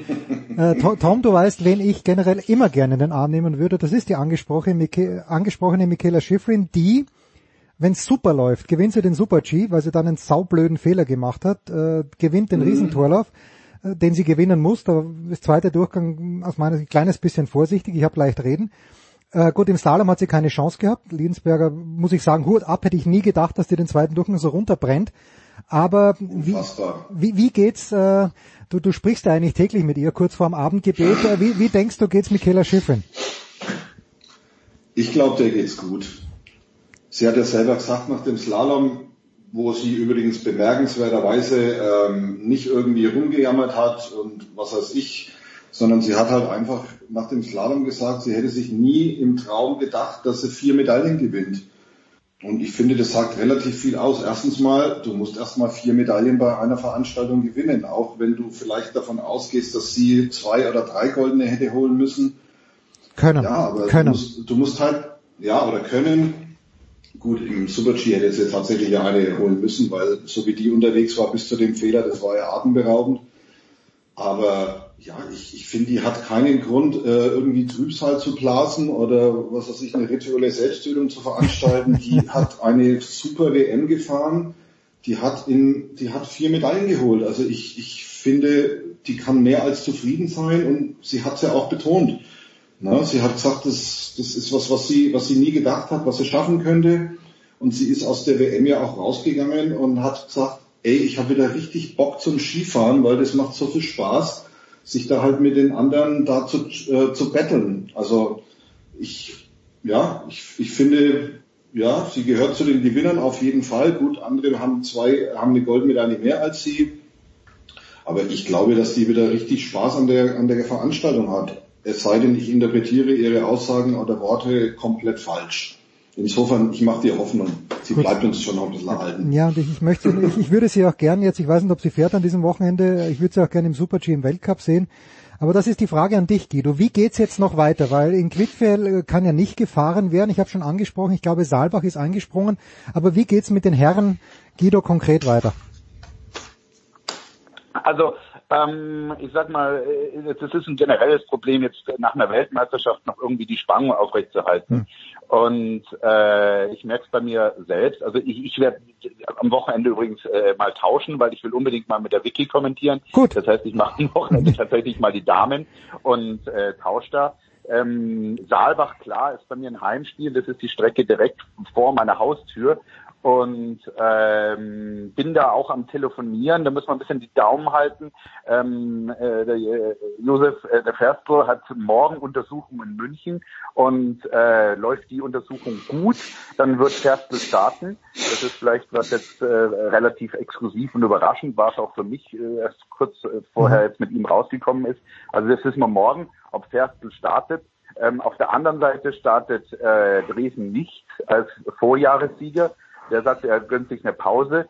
Und ähm, ist klar, dass ich an den beiden Burschen dran bin. Irgendeiner von den zweiten wird schon klappen. Und äh, das ist, da merkst du aber auch, weißt du, der eine will, weil er bei der WM nicht dabei war. Der andere sagt, na ja, ich habe jetzt gesehen, es ist noch nicht so weit. Ich ziehe mal wieder den Gang raus. Und ähm, den Schwung irgendwie aufrechtzuerhalten, wird schwierig. Saalbach vielleicht deswegen interessant, weil es halt jetzt dann die M-Strecke ist und die noch nicht so bekannt ist. Das ist erst ähm, zweimal überhaupt ein Abfahrtsweltcup, glaube ich, dort gefahren worden. Und ähm, ja, deswegen, das ist es noch. Und dann Lenzer Heide halt wieder zum Schluss. Irgendwie finde ich es immer so schade. Also das haben uns zu viele andere Nation, äh, Sportarten vorgemacht, wie man das veranstaltet, dass eine WM zum Schluss, dass das der Zenit ist und ähm, danach da, ich merke es auch, oder wir merken es an den Quoten, die sind äh, die sind ein Drittel, wenn wir ehrlich sind. Und zwar bei allen. Das ist bei den öffentlich-rechtlichen nicht anders. Mhm. Ja. Die, die, die Weltmeister sind da und dann noch irgendwas aufrechtzuerhalten, das ist einfach schwierig. Ja gut, aber das ist ja das alte Phänomen. Ich habe mir damals auch vor vielen Jahren, ich bin ja mit dem ORF sozialisiert worden und dass dann dieses Frühjahrsspringen in Planitza irgendwann im März, das äh, hat auch nur mehr die Leute vor Ort mitgerissen, wenn man mal ganz ehrlich ist. Na gut, ähm, dann freuen wir uns dennoch. Also ich schaue mir immer noch jedes Skirennen an, das ist völlig klar. Äh, Tom, du schläfst in den letzten Tagen wieder ein kleines bisschen ruhiger, weil der ehemals glorreiche erste FC Nürnberg in Karlsruhe gewonnen hat. Gehe ich da richtig in der Annahme? Du, ganz ehrlich, und das würde ich jetzt überraschen, es ist mir gerade völlig wurscht, was die treiben. der Club ist der Club und ich schaue dann, ich schaue dann wieder hin, wenn es in die Relegation geht. Also ja, natürlich schläft man ein bisschen ruhiger, ähm, aber es ist jetzt nicht so, dass mich das äh, es war gerade Ski-WM, da hat mich das, das hat mich wesentlich mehr interessiert, als was dieser ruhmreiche Fußclub aus Nürnberg da veranstaltet, gebe ich ganz offen zu. Schön. Jetzt schaue ich ihn wieder ein bisschen näher hin, aber ja. Ja sehr, sehr schön. Wichtiger ist schon Ski, ja. Wunderbar. Guido Heuber von Eurosport hört ihn an diesem Wochenende gemeinsam mit Viktoria Rebensburg und Tom Heberlein vom SED. Kurze Pause, Big Show 497.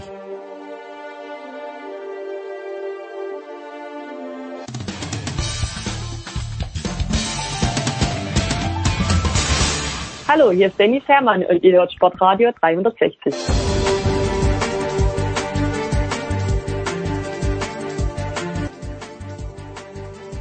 Big Show 457, wir, ah, 497 selbstverständlich. Wir wenden uns dem Motorsport zu und tun dies zunächst mal mit Stefan, der Voice Heinrich. Grüß dich, Stefan. Ich grüße dich. Ja, traurige Nachrichten. Leider in dieser Woche. Äh, ich hätte mit dem Namen Fausto Cresini, ich hätte schon gewusst, wo ich ihn hin tue. Hat, ja. aber, hat aber nicht auf dem Zettel, dass der, ja, was er alles gemacht hat. Also Weltmeister, aber er war noch sehr viel mehr, Stefan. Sehr, sehr traurige Nachrichten, die uns da erreichen. Ja, das stimmt. Ähm, wir hatten es ja ähnlich wie in der Formel 1 eben auch natürlich in der MotoGP in den vergangenen äh, neun, zehn Monaten ähm, auch dort im Fahrerlager den einen oder anderen Corona-Fall. Der prominenteste Patient war natürlich äh, Valentino Rossi, der ja ein paar Grand Prix auch auslassen musste im vergangenen Jahr. Ähm, und jetzt hat's äh, Fausto Gresini leider erwischt. 60 Jahre alt, gehörte eigentlich nicht zur Risikogruppe. Wir waren äh, im Dezember ein bisschen überrascht, als die ersten Meldungen aus Italien kamen.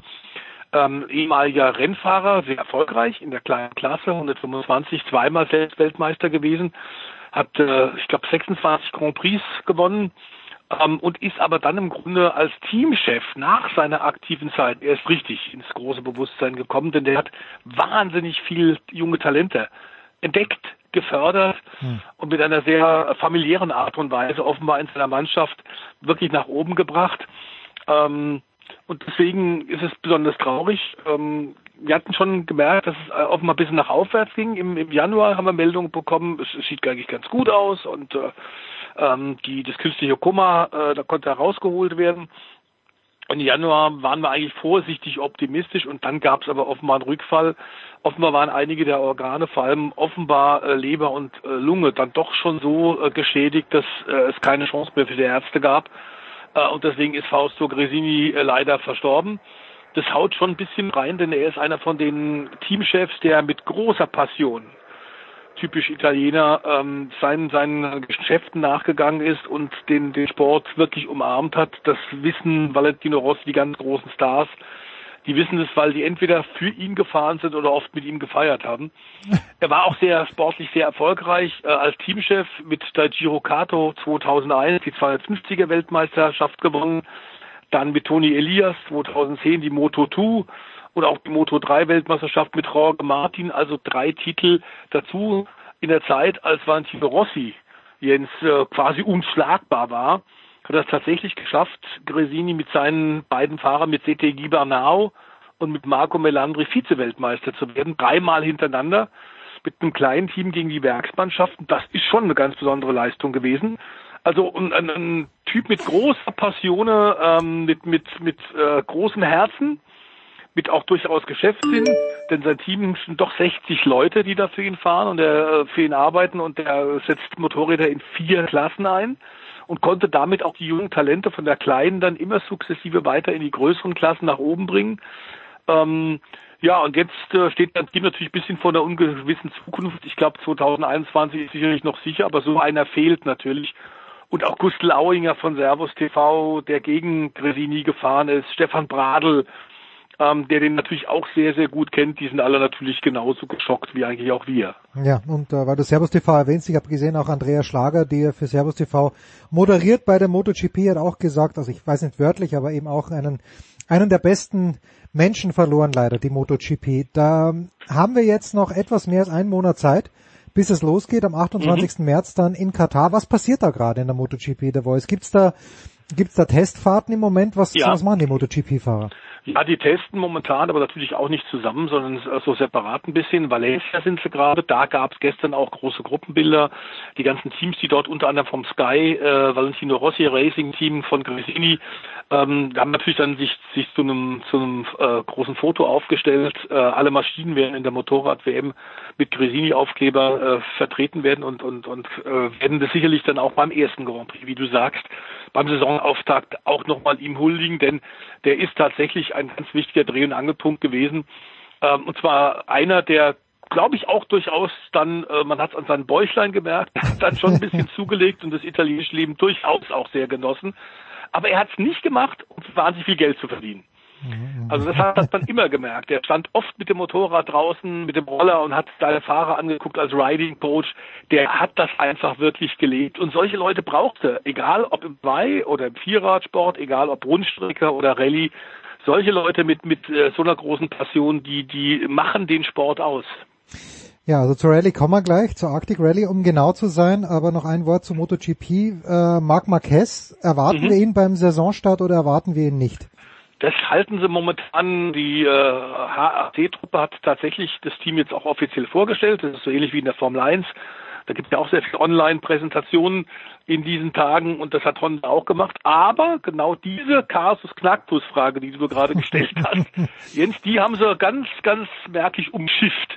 Ah, okay. ähm, also momentan sieht es wohl danach aus, als sei es nicht ganz so dramatisch, wie wir im Winter ja noch gedacht haben ähm, als wir gesagt haben, das wächst einfach alles nicht richtig zusammen und diese frühe Rückkehr im letzten Jahr war halt ein grandioser Fehler.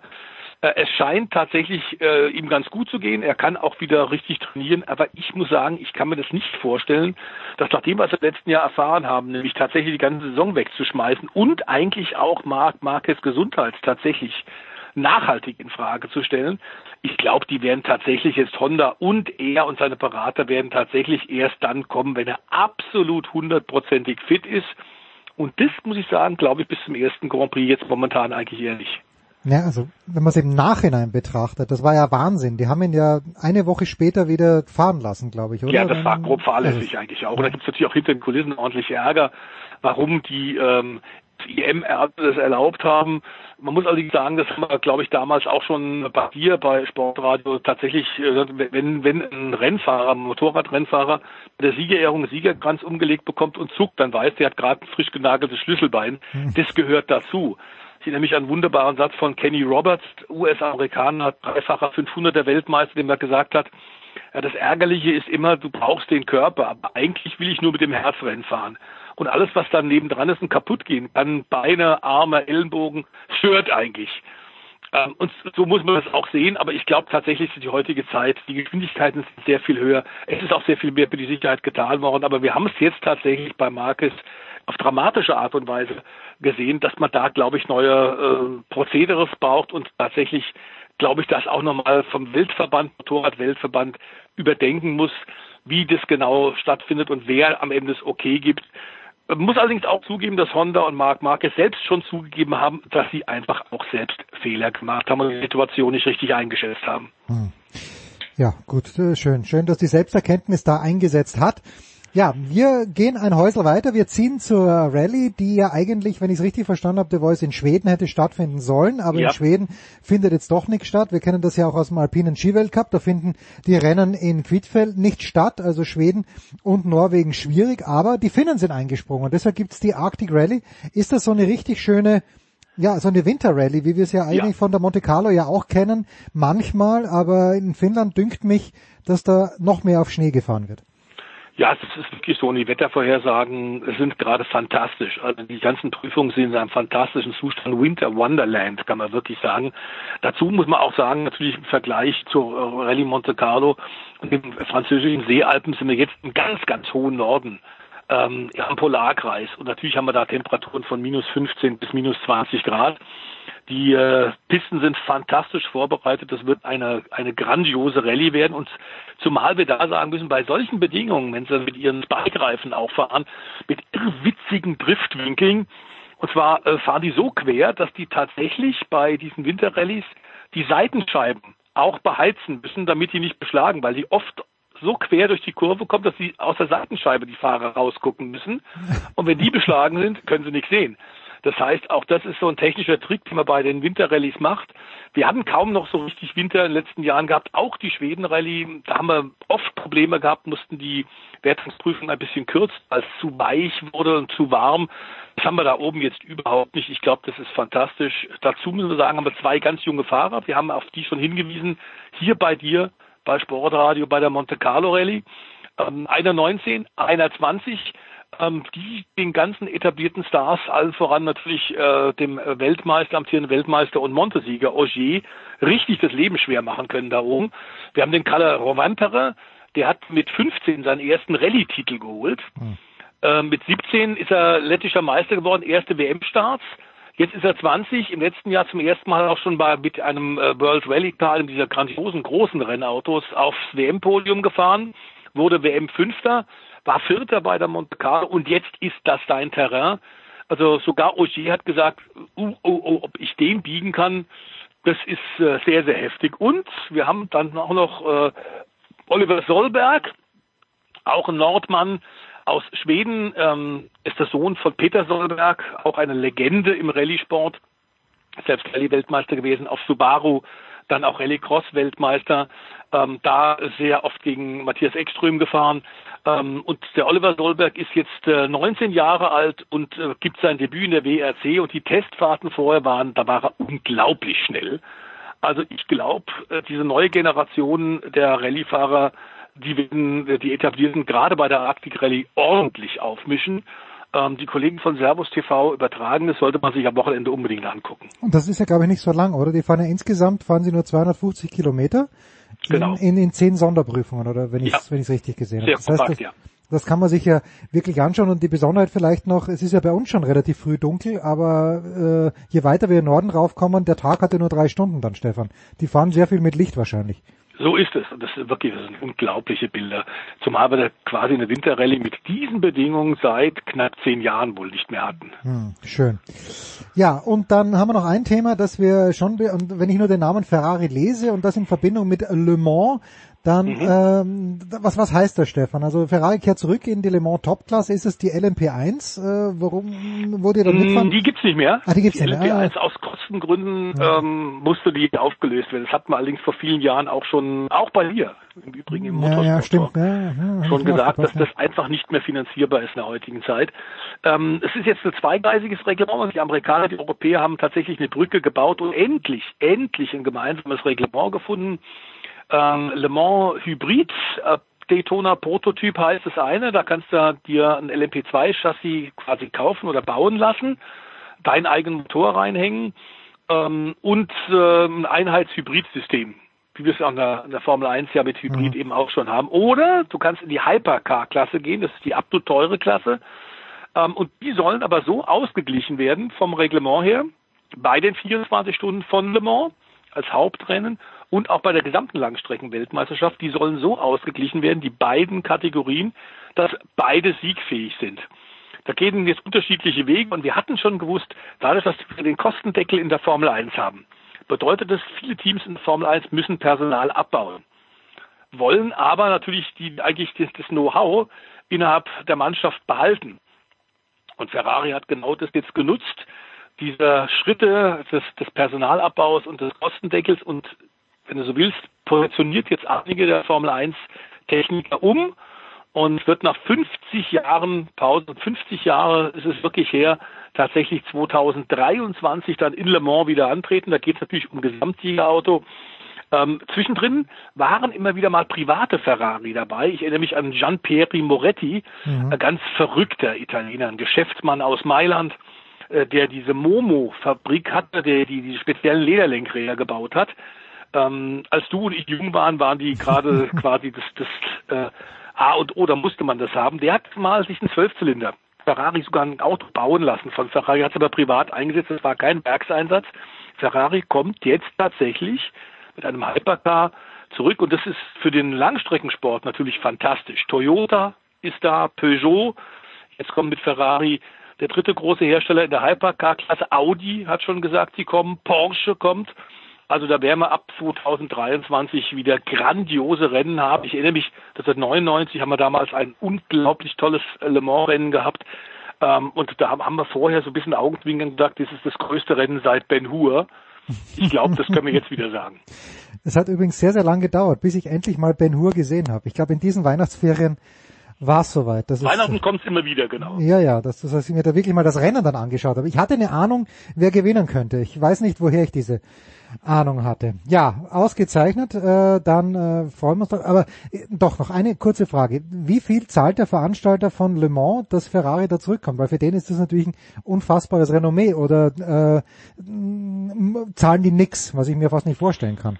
Nee, die zahlen eigentlich nichts. Die kommen sicherlich Ferrari ein bisschen entgegen. Und das wird genau dieses, der große Diskussionspunkt sein. Wir haben es ja gerade kurz angedeutet, dass wir zwei verschiedene Klassen haben, die beide gesamtsiegfähig sein sollen.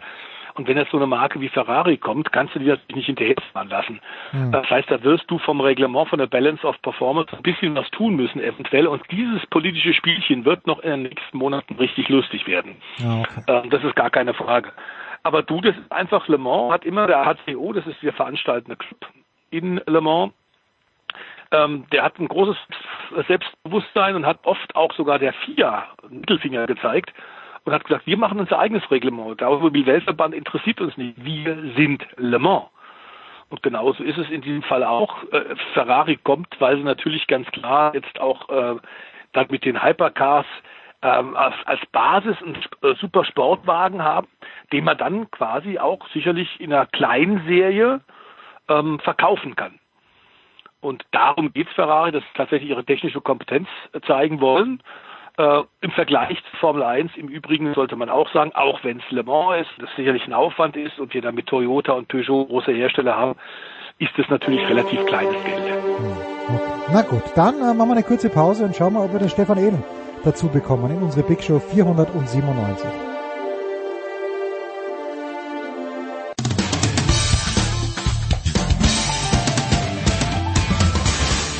Servus, hier spricht Fritz Topfer und ihr hört Sportradio 360. So, weiter geht's in der Big Show 497. Der Voice ist dabei geblieben und äh, Stefan Edel ist dazugekommen. Aber bevor wir mit Stefan äh, reingehen in die ganz, ganz tiefe Formel 1 Thematik. Alles Gute zum Geburtstag, wenn es denn stimmt, lieber Stefan Eden. Ha, die Spione, die euch da berichten, die haben recht. Ja, vielen Dank. und trotzdem, müssen wir jetzt Happy Birthday singen, aber ich weiß nicht, ob es den, den Zuhörern zumuten ja, können. das können wir auf keinen Fall riskieren. Ja, äh, Stefan, wie weit, wo sind wir denn jetzt? Welche Autos kennt man schon, was die Vorstellungen anbelangt, be beziehungsweise äh, was kennt man noch nicht und äh, was, was man schon gesehen hat, es sind zu viele Fragen auf einmal. Aber wo, wo stehen wir denn jetzt bei den Vorstellungen? Sind schon alle Autos raus?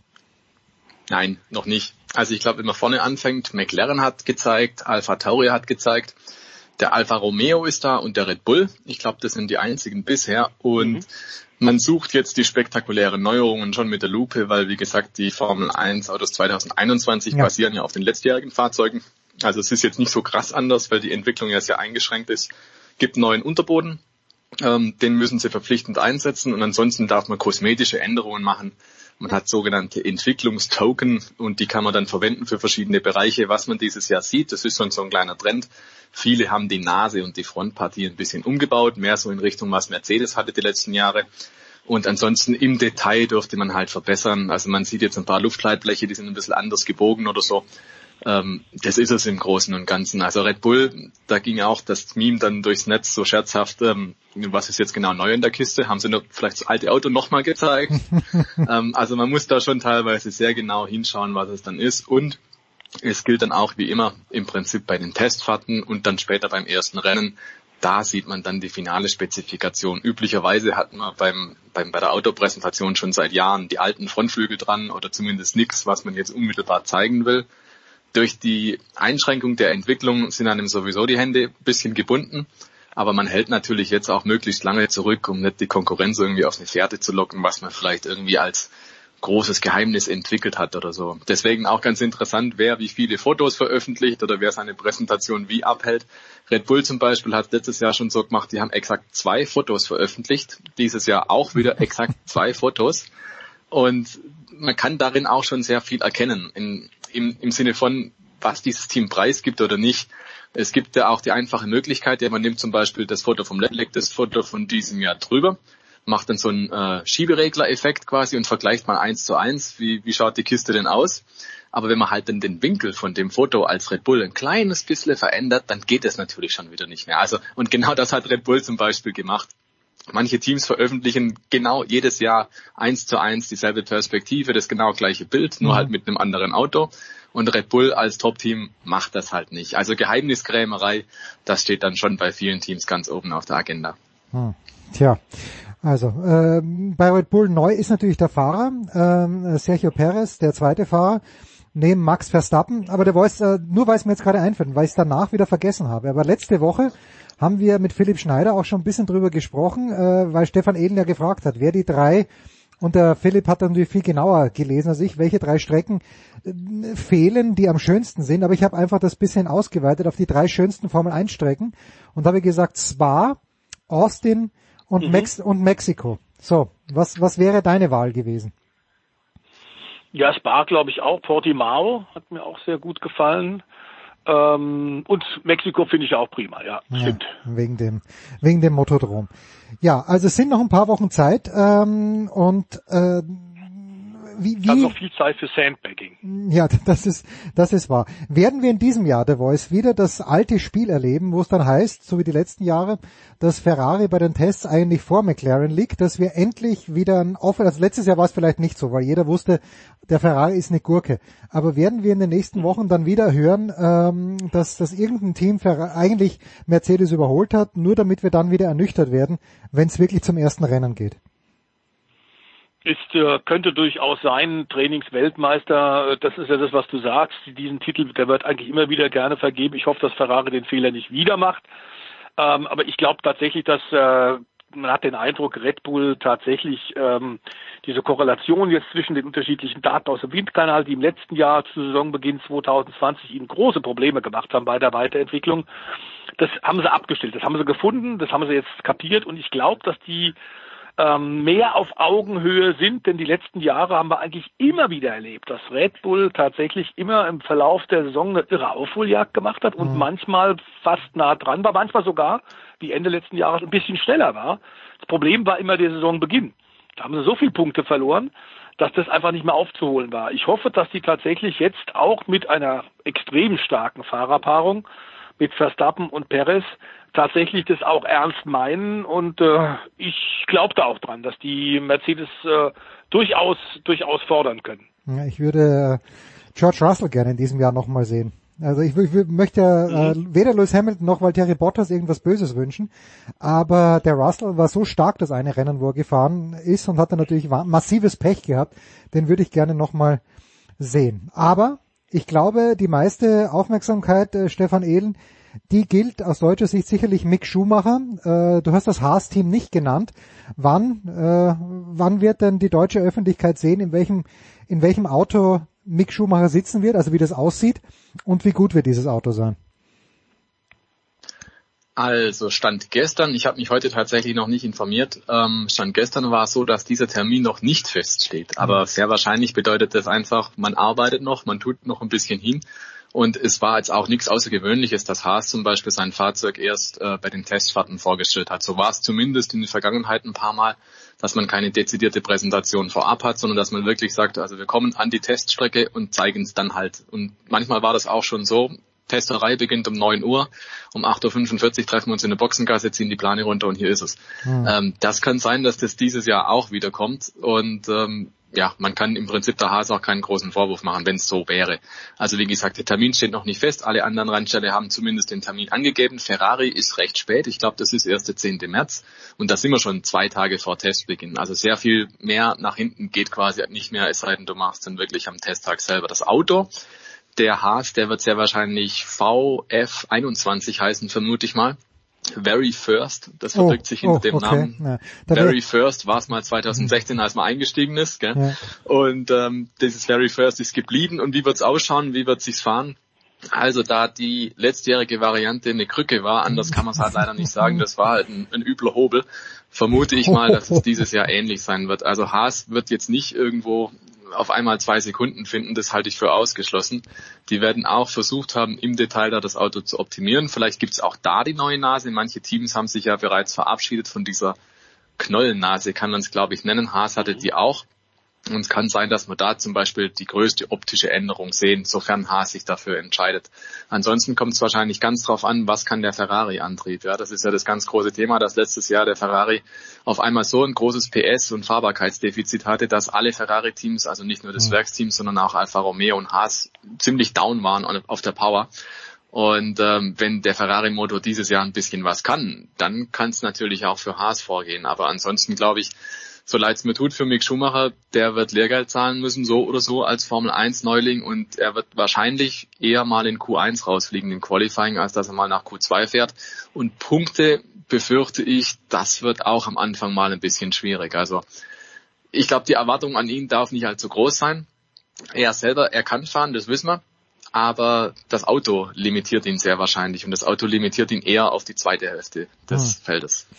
Krücke, Hobel, was ich da wieder alles gelernt habe. Äh, wenn wir jetzt noch ganz kurz, äh, wir haben ja gerade vorhin The Voice äh, von wegen Ferrari zurück in Le Mans, aber wenn ich jetzt mir überlege, für Barcelona oder für irgendwelche Teststrecken, ist das ein gutes Geschäftsmodell? Wie viel, äh, ich weiß nicht, ob, ob man eine genaue Zahl weiß, aber wenn da die Teams zum Testen hinkommen, äh, ist das, ja, machen die da richtig Kohle, diese Rennstrecken? The Voice, wenn, wenn du da ähm, na, richtig Kohle kann man nicht sagen, aber die verdienen natürlich schon ganz gut, das ist klar, wenn sie die Rennstrecke zur Verfügung stehen, stellen. Ähm, ist das eine gute Auslastung, ist überhaupt gar keine Frage. Ähm, und es ist natürlich vor allem äh, in diesem Fall jetzt äh, in, in, auch in Corona-Zeiten wichtig, dass man da äh, zeigt, bei uns passiert was, bei uns mhm. geht wieder was und möglicherweise wird die Formel 1 dann auch tatsächlich auch, auch bei uns fahren. Es ist eine Werbung. Es ist eine ganz gute Werbung, aber äh, also goldene Nase verdienen sie sich damit nicht. Ähm, es ist auch immer die Frage in Barcelona, ob das die geeignete Rennstrecke ist zum Testen. Ähm, da wird ja ewig lang drüber diskutiert, der Stefan weiß das auch, weil die eigentlich schon sehr speziell ist.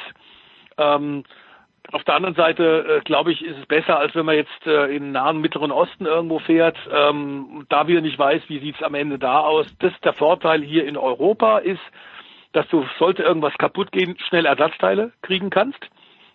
Ja. Weil die Reaktionszeit natürlich und der kurze Weg innerhalb von Europa das, das besser ist, äh, gar keine Frage. Und ähm, Barcelona hat eigentlich in schöner Regelmäßigkeit in den letzten Jahren ähm, tatsächlich oft diese Tests gehabt. Ähm, ist eigentlich auch eine gute Rennstrecke und äh, bin mal tatsächlich gespannt, wie es dann Corona-mäßig sein wird, äh, welche Probleme es da geben wird. Also bei, bei äh, dem Haas-Team zum Beispiel, eines der Schwierigkeiten ist, man kann momentan den Motor, den Ferrari-Motor, hinten in das neue Auto von, von Mick Schumacher gar nicht reinbauen, weil die Ferrari-Leute gar nicht anreisen dürfen ja. ähm, oh, yeah. zum Haas-Team. Äh, das Auto wird, äh, das Chassis wird in, in England gebaut, also das ist das, das Problem momentan. Und äh, ich fürchte, nachdem wir die Zahlen ja aktuell immer wieder jeden Tag auch äh, erleben, ähm, wird es auch in diesem Jahr zumindest die erste Saisonhälfte uns noch ordentlich beschäftigen. Tja, und das ist auch die abschließende Frage an Stefan Ehlen. Hand aufs Herz, was glaubst du, wenn du jetzt, äh, if you were a betting man, wenn du 10 Euro setzen müsstest, bei welchem Grand Prix werden wir erstmals, natürlich nicht die volle, die volle Anzahl, aber erstmals wieder Fans sehen können? Ich habe ein spezielles Datum im Auge. Aber du, Stefan. Ui, das ist eine ganz schwierige Frage. Ich glaube, da müsste ich jetzt echt in die Kristallkugel gucken. Aber ich glaube, man kann davon ausgehen, dass spätestens beim Russland Grand Prix die Tribünen wieder ganz voll sind, äh, egal was die Pandemie macht. Und das ist jetzt nicht böse gemeint oder so. Das zeigt einfach die Erfahrung aus der letzten Saison. Mhm. Da war ja auch im September noch mitten Corona und alles möglich, ne? Aber in, in Russland keine Masken, keine Abstände, hm. nirgendwo sonst was. Und äh, davor und danach hat man zum Beispiel Mugello Grand Prix und auf der Tribüne in Mugello konntest du die Leute an einer Hand abzählen, mehr oder weniger, und den Abstand anhand der Sitze, die frei waren, auch. Äh, in Russland war das das ganz krasse Gegenteil. Also sehr wahrscheinlich, glaube ich, in Russland wird's voll, definitiv. Mhm, mhm. und ansonsten, keine Ahnung. Also ich glaube, äh, mein Tipp, mein, ich schwer absehen. Ja, mein Tipp wäre Silverstone, weil natürlich äh, Boris Johnson vor ein paar Tagen gesagt hat, bis Ende Juni heben wir alles auf und Silverstone ist am 18, 18. Juli angesetzt. Mal schauen, ob das halten wird. Ich bedanke mich wie immer, wie jede Woche, bei Stefan de Heinrich und bei Stefan Ehlen, der hoffentlich, dann davon gehe ich aus, jetzt zum Kuchenessen schreitet. De Voice und ich müssen noch suchen, ob wir einen Kuchen finden. Wir tun dies in einer kurzen Pause. Danke ihr zwei. Pause in der Big Show 497.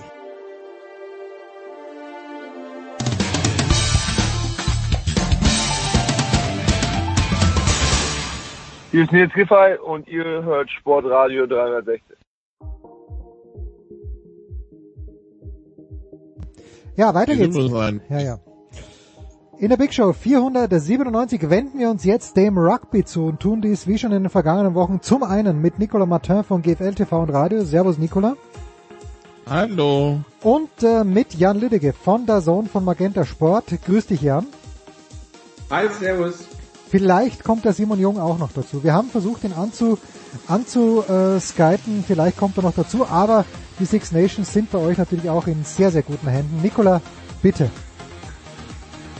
Ja, wobei, bevor wir Six Nations machen, vielleicht ist er Simon auch deshalb beschäftigt, äh, quasi die, die Karriere eines gewissen Daniel William Carter zusammenzufassen, Jan. Äh, Dan Carter, äh, neuseeländischer Rugby-Spieler, ähm, natürlich auch All Black-Spieler, hat jetzt diese Woche sein Karriereende bekannt gegeben. Ähm, ja, also Dan Carter das ist so mit einer der, der größten Rugby-Spiele, die aufhören, ne? Auf jeden Fall. Also Dan Carter ist einer der größten aller Zeiten. Ich will jetzt nicht sagen, dass er der Beste aller Zeiten war. Ich finde so eine Diskussion immer ein bisschen müßig, aber definitiv einer der Besten, einer, der Rugby auch auf ein neues Level gehoben hat. Ich habe da auch die Woche nochmal einen englischsprachigen Podcast gehört, wo Danny Kerr mitmacht, der ehemaliger Gedrängehalt von England. Und der hat gesagt, er hat damals ähm, gegen ihn gespielt, da waren beide noch super jung und er kam vom Platz und dachte sich, was zur Hölle ist da gerade passiert? Wie gut ist dieser Spieler? Ähm, er, also es macht wirklich Spaß, sich auch Highlight-Tapes von dem Typen anzuschauen. Der hat äh, anfangs der Center gespielt, dann vor allem Verbinder ähm, und hat einfach geniale Sachen gemacht. Einer, einer der besten Rugby-Spieler aller Zeiten. Ist es dann, also ist es dann die Spielintelligenz, ne? Ja, Spielintelligenz, ja, klar, er hat, er hat auf jeden Fall das Spiel lesen können, er hat das Spiel verstanden, er hat genau gewusst, wie er den Gegnern wehtun kann und das jetzt nicht im physischen Sinne, sondern ähm, wie er Defensiven aushebeln kann, wie er steppen muss, wann er das Tempo anziehen muss. Ähm, das war einfach wirklich unglaublich spektakulär. Also Dan Carter nach äh, ja fast 20 Jahren Karriere in äh, Neuseeland und äh, auch in Frankreich zum Beispiel hat er ja nach seiner äh, hat er ein paar Jahre gespielt, äh, unter anderem auch nach seiner Karriere mit den All Blacks. Ähm, ja, hat er jetzt gesagt, das war's und äh, ja mal sehen, äh, wo wir ihn dann so sehen werden. Ich kann mir nicht vorstellen, dass wir ihn doch nicht irgendwie mal wieder auftauchen sind, entweder als TV-Experte oder als Coach irgendwo. Also kann man, wenn, wenn einer so lang dabei ist, oder? Ja, auf jeden Fall. Also ich kann mir vorstellen, dass vor allem die TV-Sender in Neuseeland da jetzt schon am Graben sind, ähm, ihn als Experten zu gewinnen. Ob er Coach wird, weiß ich nicht. Da, dafür weiß ich ehrlich gesagt zu wenig, was er für ein Typ ist. Das ist ja, manche Leute sagen, ja, kann ich mir gut vorstellen, manche Leute sagen, kann ich mir gar nicht vorstellen. Die, die sagen, kann ich mir vorstellen, sagen dann teilweise, nee, ich will aber nur Jugendcoach werden oder vielleicht Assistant Coach. Head Coach ist nichts für mich, ähm, muss man mal abwarten. Aber es würde mich wundern, wenn Dan Carter nicht weiter irgendwas mit Rugby machen würde. Eben. Gut, also werden wir sehen. Äh, weiter auch Blick in die Glaskugel, die British and Irish Lions. Äh, wer die Nachrichten verfolgt, wird ja mitbekommen haben, dass man in Großbritannien gesagt hat, ja, also wir haben ja diesen Plan bis Mitte Juni äh, das Land wieder aufzumachen quasi und dann auch Zuschauer in den Stadien zu bekommen. Jetzt äh, gibt es verschiedene Pläne. Normalerweise sollen die British and Irish Lions ja ein Heimspiel gegen Japan, gegen Japan in Edinburgh spielen und dann nach Südafrika fliegen. Nun ist Südafrika ja ein kleines Problem für sich im Augenblick. Nun gibt es diverse Vorschläge von, äh, wir machen das Ganze in Australien zu, wir drehen das einfach und Südafrika kommt zu uns und dann gibt's Heimspiele in äh, Twickenham, Cardiff und Dublin. Ähm, ja, also bisher war British und Irish Lions ja Tour Jetzt wäre es halt so eine Heimrunde, ne? Ja, und dann ist die, also vielleicht muss man ein bisschen weiter ausholen und ganz kurz den Zuhörern, die nicht so viel mit Rugby zu tun haben, erklären, was sind die British and Irish Lions? Ähm, das ist äh, wirklich ein All-Star-Team quasi. Ne? Ja, ewig langer Brauch. Ich glaube seit dem 19. Jahrhundert schon, dass äh, alle vier Jahre werden die besten Spieler aus England, Schottland, Wales und Irland, also Nationen, die sich ja sportlich gesehen untereinander spinnefeind sind, und dann auch noch die Briten gegen die Iren und da werden wirklich die besten Spieler aus all den vier Nationen zusammengerufen und touren dann in der modernen Zeit jetzt im Vierjahresrhythmus entweder Neuseeland, Australien oder Südafrika und dieses Jahr wäre Südafrika dran. Also für mich wäre es keine Lions Tour, wenn die zu Hause stattfinden würde. Eine Lions Tour muss in eines dieser Länder gehen. Also eine Lions Tour muss weg von Großbritannien sein, sonst ist es für mich keine Lions Tour. Ich weiß nicht, ob es Sinn macht, das jetzt in unseren Corona-Zeiten auf Teufel komm raus unbedingt durchziehen zu müssen. Ähm, dass man, dass es schwer ist, das zu schieben, ist klar. Vielleicht würde man es um ein Jahr schieben können, 2022, äh, 23 fällt natürlich aus, weil da ist äh, nächstes WM-Jahr. Ähm, in meinen Augen macht es unter den jetzigen Umständen eigentlich nur Sinn, das Ganze abzusagen, weil ich weiß nicht, ob die, die Regierung wirklich da so eine Auswahl nach Südafrika lässt. Da kommt ja, glaube ich, auch irgend so eine Mutation her, von, von der alle reden, vor der alle Angst haben. Ähm, ich weiß es nicht. Also mir wird es nicht gefallen, wenn die Lions zu Hause spielen gegen Südafrika oder gegen sonst wen. Für mich wäre eine Lions-Tour nur eine Lions-Tour, wenn sie wirklich in Südafrika stattfindet. Und das kann ich mir unter den aktuellen Bedingungen einfach nicht vorstellen. Also auch da geht's dann, da müssen wir abwarten. Äh, die, die British und Irish Lions sind halt die Möglichkeit, äh, so, so eine Combo, äh, Owen Farrell, Stuart Hawk und Co. dann in einem Team zu sehen, das bekommt man ja auch relativ selten. Du warst, du warst mal bei dem, bei den British and Irish Lions Spiel, ne? Ja, genau. Ich war vor vier Jahren bin ich nach Neuseeland geflogen und ähm, habe da so ein bisschen die Spielorte abgetourt, habe mir dann glaube ich, insgesamt sechs Spiele von den, von den Lions angeschaut, unter anderem damals auch das erste große Spiel gegen die, gegen die All Blacks. Das war eine unglaubliche Erfahrung. Das ist, also Rugby weltweit ist ja sowieso eine unglaubliche Atmosphäre. Wenn du irgendwo auf der Welt jemanden triffst, der Rugby spielt oder gespielt hast, dann bist du sofort irgendwie auf einer Wellenlänge. Und ähm, die Erfahrung, da war Wahnsinn. Also es, da sind, weiß ich nicht, 50, 60.000 Briten durchs Land getourt in ihren gemieteten Wohnwägen. Ich war mit einem Kumpel unten, wir hatten auch so ein Campervan, überall war Rugby, also in dem Land ja sowieso.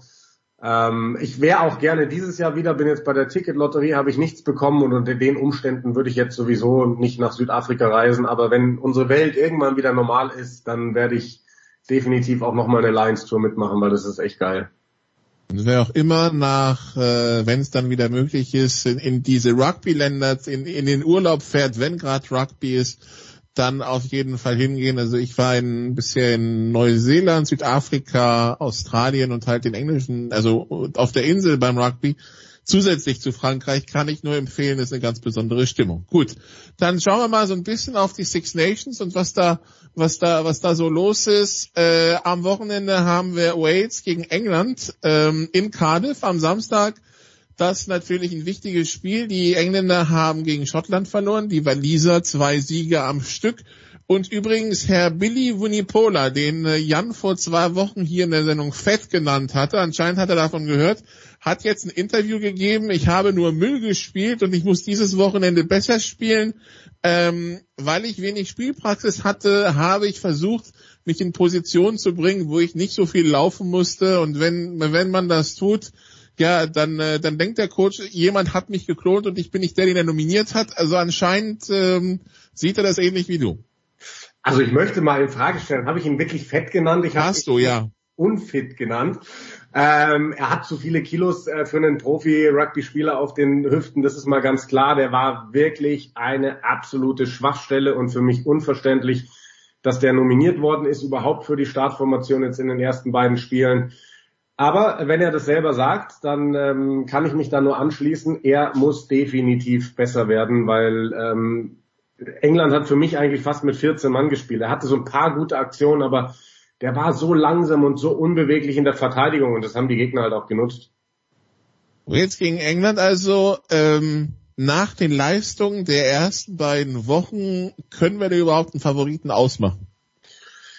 Ja, nee, eigentlich nicht. Also ich habe mal geschaut, bei den Buchmachern ist es immer noch England. Ähm, das rührt natürlich daher, dass England klar immer irgendwo zu den Favoriten gehört gerade wenn's, wenn die Europäer unter sich sind. Äh, England hat letztes Jahr im Endeffekt alles gewonnen, was es zu gewinnen gibt. Sie haben die Six Nations gewonnen, sie haben den äh, Autumn Nations Cup gewonnen. Von daher äh, ist England immer noch als Favorit anzusehen. Aber nach den bisherigen Leistungen bei den Six Nations war England wirklich einfach schwach. Ähm, und Wales hat zwei Spiele gewonnen, rote Karten gegen die Gegner hin oder her. Sie haben die Spiele gewonnen und äh, sie haben gezeigt, dass sie ähm, doch irgendwie wieder eine andere Mentalität reinbekommen haben. Die hatten ja wirklich ein ganz, ganz schwaches letztes Jahr. Und ähm, für mich gibt's keinen Favoriten. Also ich möchte mich bei dem Spiel wirklich nicht festlegen, wer das Ding gewinnt. So, ich warte, wie glaube ich, so ziemlich alle Leute einfach auf, auf so eine Explosion bei England, dass wir da mal wieder das alte England sehen, dass ähm, auch seine Hintermannschaft mal wieder ordentlich ins Spiel bringt. Aber ich möchte nicht ausschließen, dass das Ding am Ende an Wales geht. Und wer weiß, vielleicht äh, steht, das wäre dann die Triple Crown schon für, für Wales, dann hätten sie Schottland, Irland und England geschlagen. Und wer weiß, ähm, bei dem, was jetzt gerade bei Frankreich los ist, vielleicht steht Wales am Ende da und gewinnt einen Grand Slam bei den Six Nations. Hätte man vorher wahrscheinlich, wo wir bei Buchmachern waren, sehr viel Geld mit verdienen können. Und auch schon nach der ersten Halbzeit gegen Irland, wenn man ganz ehrlich ist. Ähm, da hätte noch, da, hätte, da ist die Quote wahrscheinlich noch mal gestiegen. Ähm, ja, die, die Aufstellung der, der Engländer kommt in diesen Minuten raus. Ja, äh, Ben Youngs auf der 9, George Ford auf der 10, Johnny Mayo und Farrell, ja, es ist äh, Billy, Billy Vunipola ist auf der 8 als Starter gesetzt, also ja, keine großen, keine großen Überraschungen. Ähm, tatsächlich, du hast ja gesagt, in diesen Minuten, ich schaue jetzt gerade zum ersten Mal drüber. Ich hatte sie eben noch nicht gesehen, aber. Die kam vor, die kam wirklich vor zwei Minuten. Also ja, während du drüber gesprochen hast. Ja, es ist wirklich die klassische Eng England-Mannschaft. Also er, er rückt da keinen Millimeter ab von dem, was er, also er bringt jetzt Mark Wilson wieder rein auf der dritten Reihe, was auch eher ein bisschen langweilig ist, sage ich mal, weil der ist halt einfach ein wahnsinnig starker Verteidiger, aber keiner, der dir Wahnsinnsoffensive bringt auf der, auf der dritten Reihe er baut wirklich auf seine, das sind die 13 Spieler, hättest du mich gefragt, wen wird äh, Eddie Jones in dieses Spiel schicken, hätte ich auf diese 13 Spieler getippt, weil das, das sind sie halt gerade bei ihm. Ähm, bin ein bisschen überrascht. Äh, George Martin lese ich gerade von Leicester Tigers äh, ohne Länderspiel auf der Bank. Also vielleicht ähm, doch mal ein bisschen frischer Wind rein, aber ansonsten sieht es für mich wirklich, so leid es mir tut, langweilig aus. Wenn die nicht den Turnaround schaffen, diese 15, dann, dann werden sie es verlieren gegen Wales. Das, das Problem, also das logische Problem, das ich bei ähm, diesem Trainer habe, ist ja, dass er sagt, dass Eddie Jones immer sagt, ja, ich hätte gern für die WM ein Team mit so und so vielen Länderspielen, aber wenn er natürlich nie wirklich so neun mit wenig Länderspielen die Chance gibt, wie sollen die da auf diese Nummer kommen? Ja, also wenn ich mir das jetzt anschaue, das ist so, das ist ein sehr erfahrenes Team, bis auf Johnny Hill, ja. Ähm, aber wie sollen da Junge reinkommen? Ja, das ist die Frage, die wir uns alle stellen, und zwar schon seit seit langer Zeit. Ähm, all die die jungen Kerls ähm, spielen Rugby, verbessern sich, werden also die werden wirklich immer besser, sind in meinen Augen auch teilweise besser als die, die da aufgestellt werden. Ähm, klar, es gibt diese Herangehensweise, es war ja früher auch bei den All Blacks lange so und die haben damit einfach das Weltrugby dominiert. Da ging ganz oft die Erfahrung über die aktuelle Form. Ähm, also das ist vielleicht so ein bisschen das Vorbild, ähm, wo, woran man das dann auch äh, argumentieren kann, dass das äh, so schlecht nicht ist. Da wurde gesagt, wenn jetzt gerade der 22-jährige Center, der vielleicht zweimal bisher für die All Blacks gespielt hat, in der Liga in einer wahnsinnig tollen Form ist, aber du noch den 29-Jährigen hast, der schon 60 Mal für die All Blacks gespielt hat, dann hat der weiterhin die Nase vorn, weil die Mannschaft ist eingespielt und das hat jahrelang bei denen funktioniert. Eddie Jones scheint die gleiche Schiene zu fahren, nur bei ihm funktioniert es nicht. England dominiert die Rugby-Welt nicht so. Die haben letztes Jahr bis auf eins all ihre Spiele gewonnen und zwei Titel gewonnen, aber mit der, also er, er hat ja gesagt äh, zu seinem Amtsantritt, er will eine Mannschaft aufbauen, an die sich für alle Zeiten alle Rugby-Fans, ähm, an die sich alle erinnern werden. Und diese Mannschaft, die er da gerade ins Rennen schickt, ist das nicht. Weil das ist einfach nur langweilig. Das heißt, man erinnert sich vielleicht, aber nicht aus den guten Gründen. Vermutlich, ja. Mhm. man, man, man kann ja England nicht so viel vorwerfen. Die sind 2019 Vize-Weltmeister geworden, haben wie gesagt letztes Jahr die zwei Titel gewonnen. Das ist, ähm, was, was willst du noch viel mehr erreichen? Klar, du kannst Weltmeister werden, aber gerade in so einer Phase, also wir sind jetzt ja so zwei Jahre nach der WM, zwei Jahre vor der nächsten WM, äh, da auf die ganzen, wenn du was versuchst oder wenn du mal anderen die Chance geben willst, dann jetzt aber nicht wann anders, weil nächstes Jahr ist ein Jahr vor der WM. Dann, dann wird's halt auch schon ein bisschen knapp. Also und gerade. Weißt du, was das Problem ist? Ich glaube, das Problem ist einfach, wir wurden alle geflasht von diesem Halbfinale gegen Neuseeland und dann folgten zwei Halbzeiten gegen Südafrika, die so lala waren. Natürlich, Südafrika ist auch eine Top-Nation. Und das nächste Spiel war halt diese erste Halbzeit in Frankreich. Und dann bleiben, dann denkst du halt so, okay, was ist in England jetzt eigentlich? Diese 80 Minuten gegen Neuseeland oder die 120, die wir danach gesehen haben? Ja, ich, ich glaube gar nicht unbedingt, dass es das Problem ist. Also klar spielt es mit rein. Nach diesem Halbfinale bei der WM gegen Neuseeland sind die Erwartungen nochmal viel höher geworden an England. Aber wenn ich mir anschaue, was in der englischen Liga an Talent und Potenzial rumläuft, an Spielern, die niemals für England nominiert werden, dann ist es für mich einfach nicht mehr nachvollziehbar. Ja. ja. Wie, wie das, äh, das Problem, damit muss sich dann Eddie Jones dann vielleicht auch im Gespräch mit dem Verband äh, ähm, drum, äh, drum kümmern. Äh, wir sprechen lange über England-Wales, weil das andere Spiel am Samstag ist Italien gegen Irland. Ich weiß nicht, wie viele Chancen wir der Italien einräumen, Jan. Ja, keine sonderlich großen. Ähm, gegen Irland normalerweise keine Chance. Mal schauen, was Irland da für eine, für eine Mannschaft ins Rennen schickt. Äh, Habe ich jetzt auch noch nicht gesehen. Ich glaube, die ist noch nicht draußen. Ähm, aber ich, ich äh, erwarte, dass die ihren, ihren Weg weitergehen, dass die wieder schönes Rugby zeigen, zeitweise. Ähm, und äh, bin weiterhin Fan eigentlich von dem, von dem italienischen Weg. Ich glaube, ähm, das wird immer, immer besser. Bei Italien gegen, äh, äh, bei Italien gegen Irland werden wir Mathieu Renal als französischen Schiedsrichter erleben, bei Wales gegen England Pascal Deruzer als französischen Schiedsrichter und ob das mehr als die beiden Franz ob wir mehr Franzosen sehen als die beiden dieses Wochenende ist die große Frage, denn am Sonntag soll Frankreich gegen Schottland stattfinden. Ähm, die Franzosen haben einen Corona-Ausbruch im Team. Wir haben es letzte Woche schon angesprochen. Damals war es nur der, der Head Coach Fabien Galtier, Inzwischen sind es 13 Spieler, die betroffen sind. Also ähm, Antoine Dupont fällt aus, äh, Olivon, der Kapitän, fällt aus, Brice Dulin, der, der Schluss fällt aus und so weiter.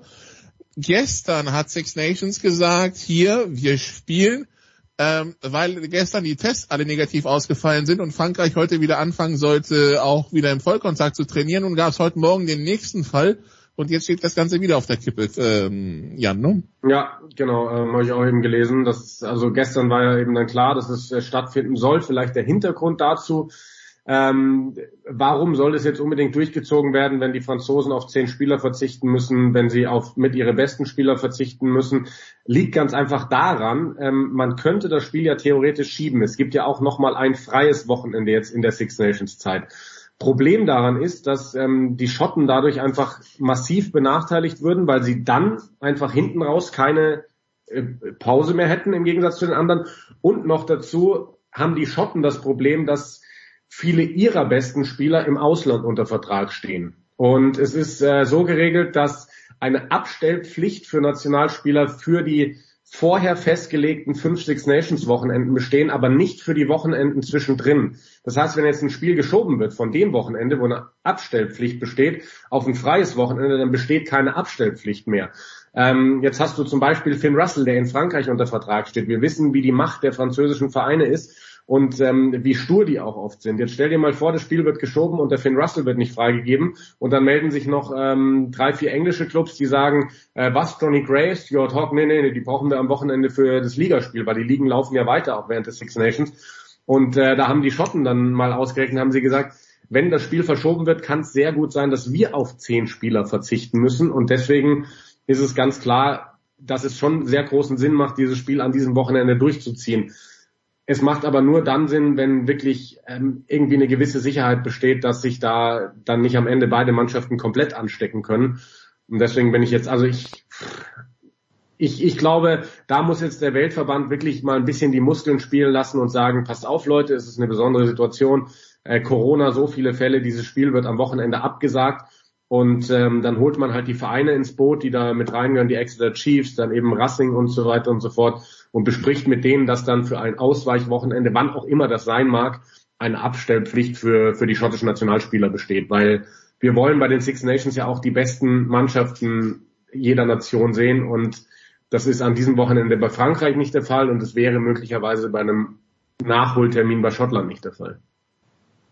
Also, viele Fragezeichen rund um dieses Spiel Frankreich-Schottland, äh, was wahrscheinlich problemlos über die Bühne gehen wird, ist also Italien gegen Irland, Samstag 16, äh, 15.15 Uhr deutscher Zeit, dann Wales gegen England, Samstag 17.45 Uhr deutscher Zeit. Und sollte Frankreich gegen Schottland stattfinden, das wäre dann Sonntag um 16 Uhr äh, deutscher und französischer Zeit.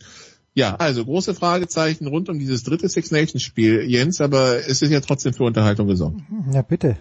Ich, ich habe so viel über das Rugby-Potenzial in England gerade gelernt. Das hatte ich für einen einfachen Donnerstagvormittag gar nicht auf dem Zettel. Dankeschön, Nicolas Martin. Danke, Jan Lüdecke. Wir machen eine kurze Pause in der Big Show 497 und schmeißen uns dann mit Jan de Witt raus.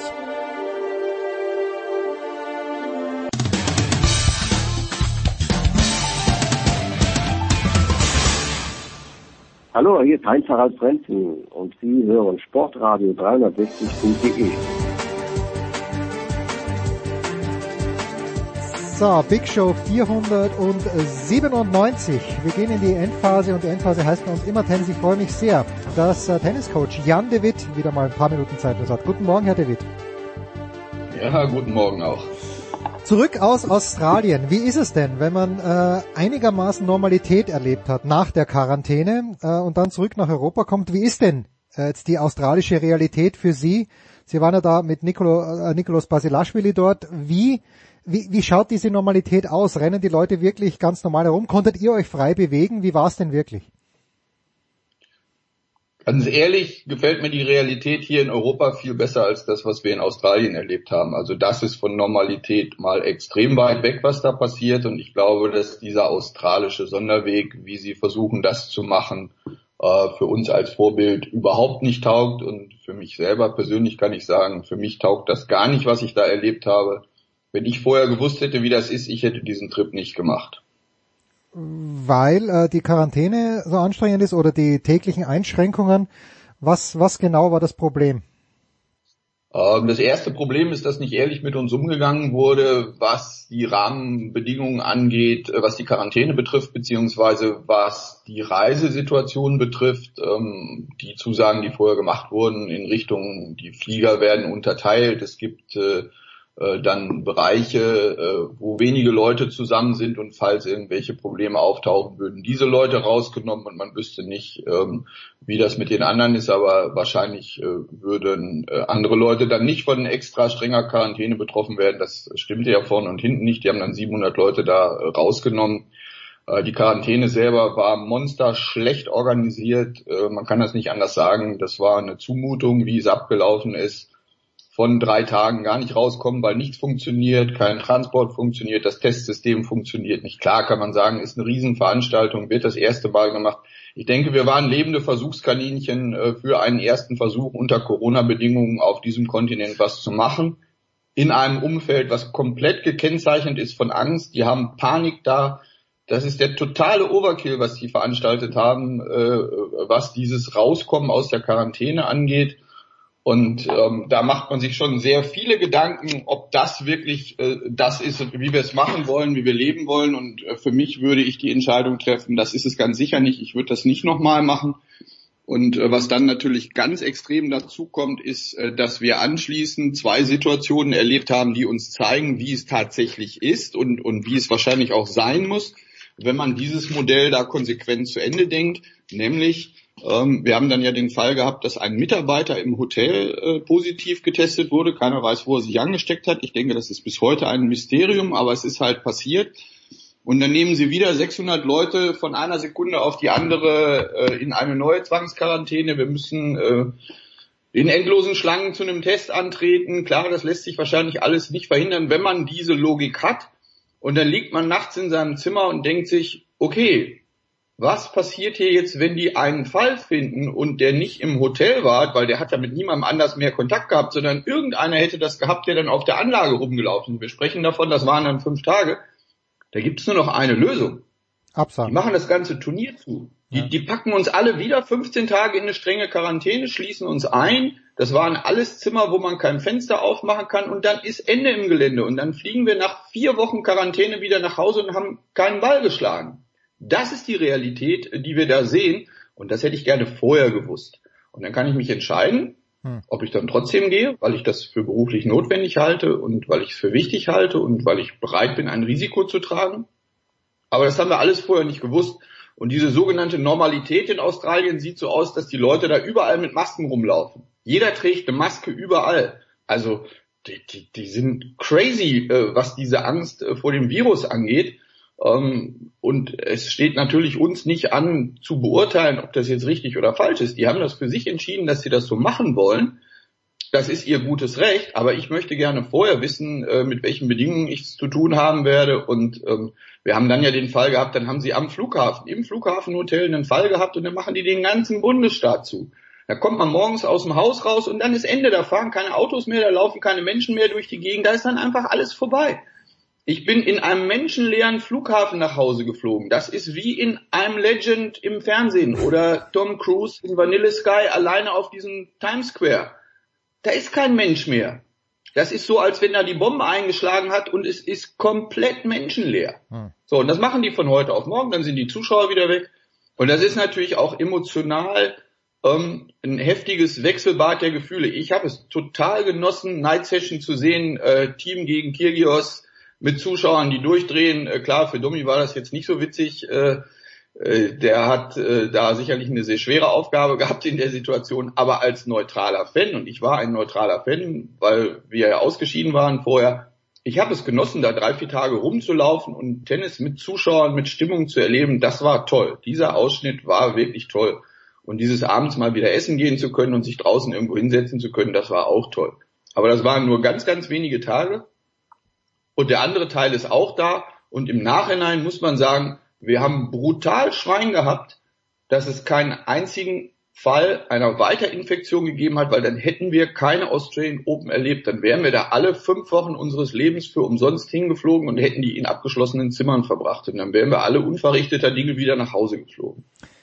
Das ist die Realität, die ich da erlebt habe. Da muss ich sagen, gefällt es mir hier in Deutschland, wo ich rausgehen kann, wo ich mit meinem Hund spazieren gehen kann, wo ich zumindest meine Familie sehen kann. Da gibt es natürlich Einschränkungen. Klar, wir müssen vernünftig und vorsichtig sein. Aber ganz ehrlich, das gefällt mir hier besser als da. Ich habe mir das äh, gefragt, jemand wie, weil Sie den Dominik ansprechen, aber Dominik letztes Jahr durch die Weltgeschichte gereist, ist ständig getestet worden. Äh, man weiß ja nicht, vielleicht fängt man irgendwo das Virus auf. Haben Sie äh, auch auch äh, Sie als Betreuer oder Ihr Spieler, hat man da nicht ständig Angst, dass wie auch immer, dass man irgendwann mal positiv getestet wird und dann drei Wochen kein Geld verdienen kann oder vielleicht sogar länger? Ich stelle mir das ja psychisch extrem belastend vor. Ja, also schön ist anders. Also wir sind äh, sicherlich gewisse Belastungen gewohnt und wir treffen viele Entscheidungen ja auch aus freiem Willen heraus. Ähm, trotzdem kann man das nicht so ganz ausblenden und jeder versucht das für sich zu machen. Also ich kann nicht für Dominik sprechen, selbst für meinen Spieler kann ich nicht sprechen. Ähm, ich selber versuche da rational ranzugehen und ich weiß, dass das äh, Teil des Risikos ist, äh, das wir tragen. Ich werde jetzt 56, bin zwar gesund, aber also wenn ich es mir aussuchen kann, versuche ich schon ohne diesen Virus äh, durchs Leben zu kommen. Und es sind ja nicht nur die zwei Wochen, die man dann da außer Gefecht ist. Man weiß ja nicht, was dann anschließend passiert, wenn man das dann hat. Und die Chance, sich anzustecken, wenn man so viel reist, wie wir das tun, ist natürlich viel größer. Klar, wir werden alle paar Tage getestet. Ich habe in Australien 17 Tests in 33 Tagen gemacht. Äh, ja, das ist auch kein Spaß. Das, das macht nicht wirklich Freude, äh, das jeden Tag da über sich ergehen zu lassen. Ähm, und diese psychische Anspannung, ich glaube, dass die latent überall spürbar ist. Also das Leben, was wir da akut führen, hat nichts zu tun oder sehr wenig zu tun mit dem, wie wir jahrelang äh, auf der Tour gelebt haben, sondern alles ist mit viel mehr Anspannung, alles braucht viel mehr Energie, alles ist viel mühsamer und das ist eben nicht nur das Organisatorische und das Reisen, sondern das ist eben auch diese latent vorhandene Anspannung und der eine kommt damit besser klar, der andere kommt damit vielleicht nicht ganz so gut klar. Äh, das muss jeder individuell für sich irgendwie lösen, weil es gibt ja nur die Möglichkeit, man setzt sich dem aus oder man sagt, nee, das mache ich jetzt nicht mit. Und es gibt ja genug Leute, die das nicht tun. Von den Top-Coaches waren ja nur die Hälfte da. Die andere Hälfte ist zu Hause geblieben. Das ist ja was, da wird nicht drüber diskutiert. Warum ist ein Moja nicht da? Warum ist ein Bresnik nicht da? Warum ist ein Dirk Hordorf nicht da? Ja, kann man die Liste auch noch wesentlich verlängern. Die haben für sich entschieden, nee, da tue ich mir nicht an, ich bleibe bei meiner Familie, weil die Risiken insgesamt und der Aufwand, das ist einfach zu groß, um das in Kauf zu nehmen. Und ich für mich treffe jetzt die gleiche Entscheidung. Ich werde das auch nicht mehr tun. Hm. Ja, Günther hat ja, also ich habe mit ihm kurz geredet, äh, als das klar war, dass er mit Morphis zusammenarbeitet. Und da hat er dann ja auch wörtlich gesagt, ja, also das tut er sich nicht an. Da schickt er den Ruckelshausen hin, der ist noch jung, der, der möchte was erleben und, und so gesehen äh, im Nachhinein betrachtet wahrscheinlich eine solide Entscheidung. Ganz kurz zum Sport. Ja, Günther, Günther, ja, Günther ist ein schlauer Mann, der eine Menge Lebenserfahrung ja. hat und da hat er sich äh, zum Beispiel schlauer entschieden, als ich das gemacht habe. Aber nachher ist man immer schlauer und ähm, ja, ich habe es gemacht. Ich habe eine Erfahrung gemacht, die ich so äh, noch nicht gemacht habe. Die brauche ich aber nicht ein zweites Mal und dann kann man ja auch was daraus lernen, wenn man irgendwas nicht so schlau macht und dann versuchen anschließend ein bisschen bessere Entscheidungen zu treffen. Ein Wort zum Sportlichen. Ähm, Djokovic hat wieder gewonnen, war aus meiner Sicht gegen Zverev in Gefahr, dass es vielleicht nicht gewinnt oder war das auch wieder so ein Spiel? Äh, Zverev hatte ja 2017 war es, glaube ich, gegen Nadal auch schon mal so ein Spiel, wo man sich denkt, okay, da, da hält er gut mit, aber am Ende hat es halt doch der Nadal gewonnen. War das jetzt auch so ein Spiel, wo man das, den Eindruck hatte, dass wenn es denn wirklich jetzt äh, Butter bei den Fische äh, ist, dass Djokovic dann immer noch was auspacken kann. Wie, wo, wo haben Sie Djokovic jemals in Gefahr gesehen, ist glaube ich meine Frage.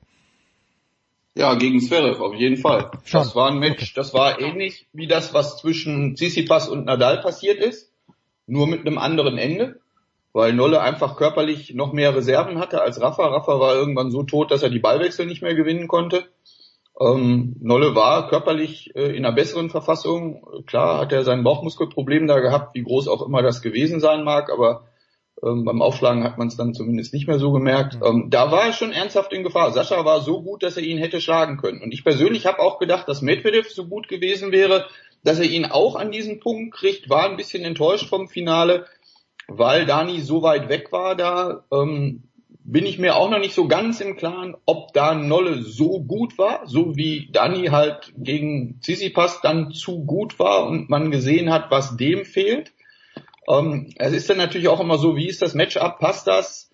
Ähm, ich hätte gedacht, dass äh, Medvedev der zweite Spieler neben Zverev gewesen wäre, der eine echte Chance hat gegen Djokovic. Im Nachhinein muss man sagen, Sascha war der Einzige, der wirklich dran war, Nolle zu schlagen. Und das hatte man ja im Vorfeld auch schon gesehen. Er hat das Niveau, ähm, ja, um auch diesen Spieler oder Nadal oder Roger, wenn er den irgendwann wieder spielt, äh, wenn sie in Topform sind, trotzdem zu gefährden und zu schlagen, so wie Dominik das auch kann. Das haben wir ja auch schon gesehen, dass er das Niveau hat. Aber da muss natürlich bei diesen Jungs dann auch alles zusammenpassen, da muss das Matchup vielleicht auch passen. Und ähm, ja, ich habe Djokovic gegen Zverev äh, wirklich in Gefahr gesehen, dass er rausgeht. Das war für mich ganz ähnlich wie Nadal gegen Tsitsipas auch. Äh, wenn man es simpel sagen will, ist es 50-50. Beide Matches würde ich sagen mit einer leichten Tendenz äh, für den älteren Spieler wegen mehr Erfahrung, vielleicht ein bisschen was zusetzen zu können noch, aber man hat bei Nadal auch gemerkt, dass das alles nichts hilft, wenn die körperlichen Reserven einfach nicht mehr gut genug sind, weil der Tsitsipas schlägt ihn einfach ganz simpel mit minimal besserem Tennis und deutlich besserer Physis. Hm. Punkt. Punkt. Und da war der, da war der Joker auch nicht so weit weg von in dem hm. Match gegen Sascha. Sascha hat den echt gehabt. Ja. Äh, dann im Halbfinale äh, doch noch, doch noch eine zwei sportliche Fragen. Was, was nehmen Spieler, die außerhalb der Top 100 sind, von diesem Run vom Karatsev mit, dass man Glück haben muss, dass man an sich glauben muss? Wie haben Sie das gesehen? Sie kennen den Karatsev natürlich viel besser als ich. Mir ist das erste Mal aufgefallen, nur namentlich, glaube ich, letztes Jahr Challenger Prag, wo er im ersten im Finale war und gegen Wawrinka in drei Sätzen verloren hat. Aber was kann da jemand, der ja, nehmen wir mal einen Sebastian Ofner, der auf 130 oder 140 steht. Wenn der so jemand wie ein Karatsev sieht, was, was muss sich der denken? Mehr trainieren, mehr Glück haben? Was nimmt man da mit? Also mit Glück haben wir das mal gar nichts zu tun. Also das ist totaler Unsinn. Der Karatsev ist einfach richtig gut. Okay. Also ich finde, dass die Frage, dass die Frage falsch rumgestellt ist. Ich würde mir die Frage stellen, was muss der Karatsev sich überlegen, dieser Vollpfosten, äh, dass er so lange gebraucht hat, um diese Leistung irgendwann mal zu realisieren. Weil ganz ehrlich, Aslan ist ein geiler Tennisspieler. Ich meine, jeder, der das gesehen hat, sieht, der Junge hat eine Monstervorhand, der hat eine Monsterrückhand, der hat einen Körper wie ein russischer Bär, ist ein Tier, der ist auch noch schnell dabei. Der retourniert wie die Feuerwehr, er schlägt okay auf, weil er Power hat und schnell genug aufschlägt, sonst finde ich seinen Aufschlag nicht so toll. Und dann hält er die Fresse und spielt einfach tough Tennis. Und das hat er vorher nicht gemacht. Das hat er letztes Jahr irgendwann angefangen, als er dann begonnen hat, viele Matches auf dem Challenger-Level zu gewinnen. Und jetzt kommt er aufs Tour-Level und man sieht einfach, dass das ein richtig, richtig guter Tennisspieler ist. Und der ist 27. Er war ja auch bei uns ein Jahr. Wir haben mit dem Jungen gekämpft. Wir haben uns mit dem auseinandergesetzt, versucht ihm zu helfen. Ähm, das ist uns gelungen bis zu einem gewissen Niveau. Er hat damals sicherlich äh, sein bis dahin bestes Ranking gehabt. Er hat auch ordentlich Tennis gespielt, aber auch wir haben es nicht geschafft, das stabil zu kriegen. Und jetzt ist es stabil. So. Und das hat gar nichts mit Glück zu tun. Überhaupt nichts. Weil der hat so viele Matches gewonnen äh, dass man einfach sagen muss, der steht auch jetzt, wo er 40 steht, noch viel zu schlecht im Verhältnis zu dem, was er jede Woche spielt. Mhm. Der hat einfach das Riesenpech auch, dass dieses Ranking-System äh, den Aufstieg der jungen Spieler fast unmöglich macht momentan, solange wie das so ist. Und das wird jetzt erst langsam in Bewegung kommen. Und ich gebe den Tipp ab, dass, Kas dass Karatsev am Ende des Jahres Top 20 steht, wenn er denn weiter die Fresse hält und jede Woche aufläuft und mit so viel Demut die Matches angeht, äh, wie er das jetzt gemacht hat und einfach nur Tennis spielt. Und äh, was ein Ofner sich davon abgucken kann oder nicht abgucken kann, das kann ich nicht beantworten, weil dafür kenne ich den nicht gut genug und weiß nicht, was der alles an Fähigkeiten hat. Aber was man sich abschauen kann, das gilt für jeden Spieler, ist, dass wenn man auf dem Platz immer bei sich bleibt und wenn man Waffen hat, und Karatsev hat Waffen, Ofner hat auch ein paar Waffen, also von dem, wo wir mal gegen ihn gespielt haben, der hat auch ein paar Waffen ob er annähernd so gut ist wie ein Karatsev, das ist, das kann ich nicht beurteilen, muss ich auch nicht beurteilen, aber man kommt auf jeden Fall viel länger, viel näher dran an das, was man, was man spielerisch und körperlich drauf hat, wenn man einfach versucht, seine Leistung jeden Tag zu bringen und sich nicht von allem rausbringen zu lassen. Das ist ja eins der größten Probleme, was wir im Tennis haben, dass es so viele Möglichkeiten gibt, sich eine Geschichte zu erzählen, warum jetzt ausgerechnet gerade ich kein Glück habe und der andere und überhaupt und die Bedingungen das ist alles weggefallen bei Karatsev. Hm. Der redet einfach nicht, der spielt. Und dann spielt er nochmal. Und dann verliert er seinen Aufschlag und dann taucht er wieder auf nach dem Seitenwechsel und spielt wieder weiter und hält wieder seine Positionen und dann trifft er gute Entscheidungen und dann spielt er Schläge mit guter Qualität Und wenn ich das lang genug mache, dann schlage ich auch Top 20 Spieler. Wenn ich das Niveau nicht habe, kann ich das machen, dann werde ich immer noch erfolgreich sein, aber werde nicht so gute Spieler schlagen. Also ich glaube, da ist Tennis dann doch relativ einfach und das, was man lernen kann von so einem, von so einem ja, kometenhaften Aufstieg von Aslan Karatsev ist, dass man einfach sein Zeugs zusammenkriegen muss und seine Leistung bringen muss, wenn ich sie denn drauf habe. Und wenn ich die Leistung nicht drauf habe, würde Günther sagen, Fresse halten, wieder richtig trainieren und noch fünf Stunden mehr trainieren und besser werden. Und dann versuche ich es wieder. So einfach ist Tennis. Ja, gut, dass er gegen Felix gewinnt nach 0-2 Satzrückstand ist natürlich Wahnsinn, weil Felix war, war nicht verletzt äh, und äh, hat es dann trotzdem verloren noch. Oder Karatsev hat es gewonnen. Wie, wie sehr denken Sie, hilft das denn jemandem wie Karatsev, dass der die Woche davor ATP Cup sicherlich oft auch mit Rublev von Medvedev gespielt hat? Oder? Ja, das hat bestimmt nicht geschadet, aber sehe ich jetzt als keinen entscheidenden Faktor an. Okay. Also okay. das hat dem bestimmt auch gut getan für seinen Kopf, dass er da eine Menge Geld äh, verdient hat. Das ist in der jetzigen Situation für Spieler, die nicht gut stehen, natürlich auch ein Faktor. Das führt vielleicht ein bisschen zu mehr Ruhe. Aber ich glaube, das Entscheidende für Aslan war, der hat vorher so viele Matches gewonnen. Und der hat äh, so häufig und vor allen Dingen so konstant auf gutem Niveau gespielt, der hat einfach irgendwann geglaubt, ich bin so gut. Hm. So, und gegen Felix war sicherlich äh, das Kritischste da, aber ich fand am beeindruckendsten, dass er diese Leistung jeden Tag gebracht hat. Und gegen Felix hat er bei 2-0 Satzrückstand, er hat einfach weitergespielt. Er hat nicht groß irgendwas ganz anderes gemacht, er hat sich darauf konzentriert, es vielleicht ein bisschen besser zu machen, einfach dran zu bleiben. Er hat nicht groß gejammert. Ähm, er hat, also ich behaupte, er hat weiter an seine Chance geglaubt, auch wenn die natürlich bei 0-2 nicht ganz so groß ist, aber wir haben es auch bei Tsitsipas gesehen, solange wie die Spieler an sich glauben und fit sind und ein Spiel haben, in diesen Best of Five Matches, das ist ja gerade das Tolle an diesen Turnieren, da kann so viel passieren. Ähm, man darf einfach nicht den Fernseher zu früh ausschalten, sondern man muss dranbleiben. Und das war auch was, was ich genossen habe äh, in den Matches, auch bei Dominik gegen Kyrgios. Da hat man ja auch schon gedacht, okay, das ist jetzt vorbei und wenn er ihn jetzt nochmal breakt, dann kannst du den Sargnagel da reinschlagen. Nee, ist es eben nicht weil auch Dominik hat weiter an sich geglaubt und hat es nochmal versucht und hat es nochmal versucht und egal was die Zuschauer machen und egal wie viel Zauberschläge Nick da veranstaltet, man hat immer noch eine Chance, solange man selber dran glaubt. Und es ist erst dann zu Ende, wenn man diesen Glauben verliert. Oder wenn man einfach nicht gut genug ist. Wenn man keine Beine hat oder keine Schläge hat, dann okay, dann, dann reicht's halt nicht. Tja, äh, das ist das Schöne. Und, äh, selbst jemand, wenn jemand wie John McEnroe sagt, er hätte lieber Best of Three bei Grand Slam Turnieren, einfach nicht hinhören. Das muss so bleiben, Best of Five. Abschließend, Sie haben ja davor gesagt, äh, Sie kommen gerade aus Bremen. Nikolaus Basilashvili hat gestern in Montpellier verloren gegen Grégoire Barrère. Ähm, ich glaube, man darf sagen, aber ihr seid auseinandergegangen, habt zweimal Hamburg gewonnen gemeinsam, einmal Peking, was glaube ich, äh, 500er. Ja. Ähm, warum? Kurz gefragt. Ja, warum trennen sich äh, Trainer und Spieler, wie man so schön dann sagt, einvernehmlich, was in dem Fall wirklich die korrekte Formulierung ist. Wir waren uns einig, dass es der Moment ist äh, in unserer Karriere, wo wir was anderes machen müssen. Und ähm, was anderes ist jetzt erstmal ganz allgemein formuliert und ist es wirklich so auch gemeint. Also ich kann mir gut vorstellen, dass Nico jetzt eine gewisse Zeit erstmal alleine ohne einen Tennistrainer äh, durch die äh, Weltgeschichte reisen wird und versuchen wird, für sich selber zu sortieren, wie die Prioritäten sind. Das ist aber auch ähm, äh, seine Sache, wie er das jetzt macht.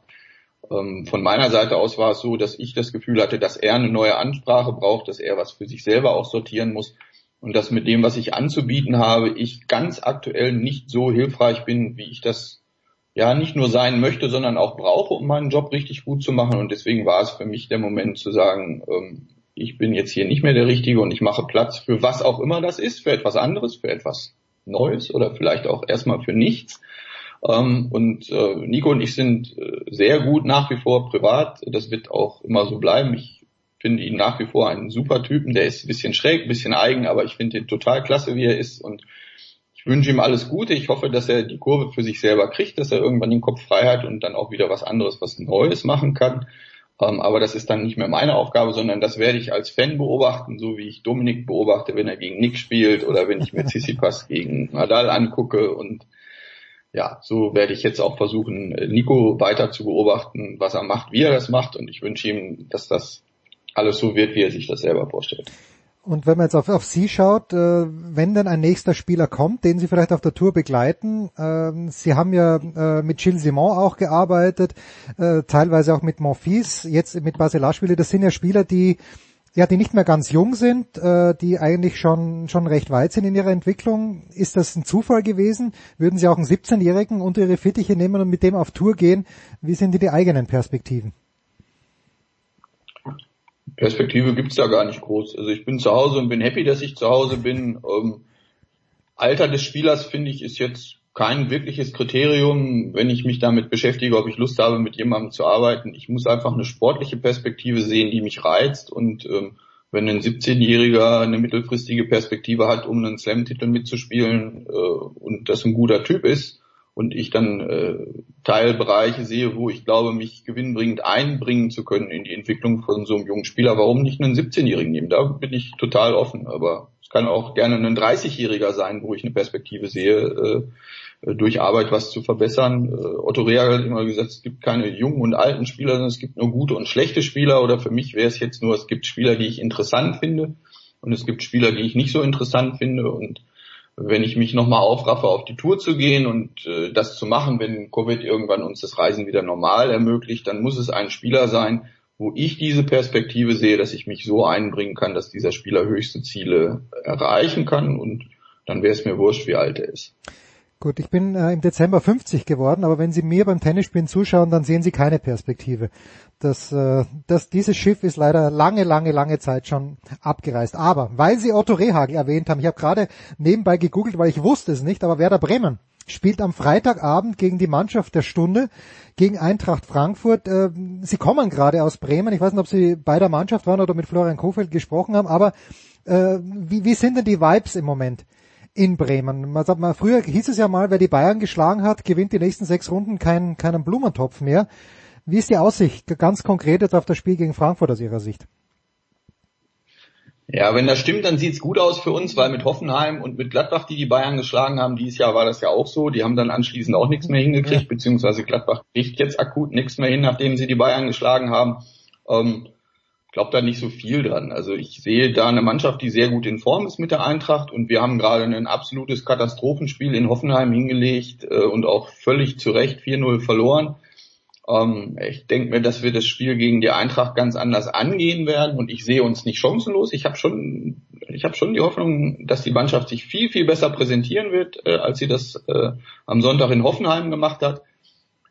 Und die haben sehr ordentlich trainiert gestern. Und ich lasse mich mal ein bisschen überraschen, aber so ein bisschen positiv bin ich schon, dass wir wesentlich besser Fußball spielen werden und auch erfolgreicher Fußball spielen werden, als wir das äh, diese Woche gemacht haben. Und ob die Eintracht nochmal so eine Leistung abliefern kann wie gegen die Bayern, das weiß ich nicht. Das ist auch, haben wir wenig Einfluss drauf, sondern wir müssen uns auf uns selber konzentrieren. Und äh, wir haben ja jetzt ein paar ganz, ganz wichtige Wochen, weil es ist nicht nur das Eintrachtspiel, was kommt, sondern wir haben danach das Pokalspiel in Regensburg am Dienstag was natürlich für den Verein extrem wichtig ist, die Chance da ins Halbfinale zu kommen. Äh, ja, das ist schon, ist schon eine große Geschichte, wenn man in der Liga ähm, keine höheren Ziele akut haben kann als Klassenerhalt. Und dann haben wir die beiden ganz wichtigen Spiele gegen Köln und gegen Bielefeld, das Nachholspiel, ähm, wo wir die Weichen stellen können für einen ruhigeren Saisonverlauf, wo aber auch die Weichen gestellt werden könnten für der Abstiegskampf holt uns wieder ein. Ja. Ähm, da gibt's schon äh, ja ein paar richtig spannende Spiele, die auf uns zukommen. Und äh, Frankfurt ist das erste, deswegen konzentrieren wir uns da drauf. Wenn wir da irgendwas holen, das wäre natürlich ein Bonus, so wie gegen die Bayern auch. Da haben wir ja auch einen Bonuspunkt geholt. Das versucht man immer und ich glaube, dass wir auch nicht chancenlos sind äh, bei diesem Versuch. Wir werden sehen am Freitagabend 20.30 Uhr bei der Zone. Danke Jan de Witt. Das war's, die Big Show 497, Sportradio 360. Nächste Woche wieder, beziehungsweise fast täglich mit den Davis. Das war die Big Show auf sportradio360.de. Folgen Sie uns auf Twitter, klicken Sie den Gefällt mir Button auf unserer Facebook-Seite und abonnieren Sie uns via RSS-Feed oder auf iTunes. Die nächste Ausgabe der Big Show gibt es am kommenden Donnerstag. Bis dahin sollten Sie die Zeit nutzen und die weiteren Angebote auf sportradio360.de wahrnehmen. Play Ball! Da ist gar nichts toll.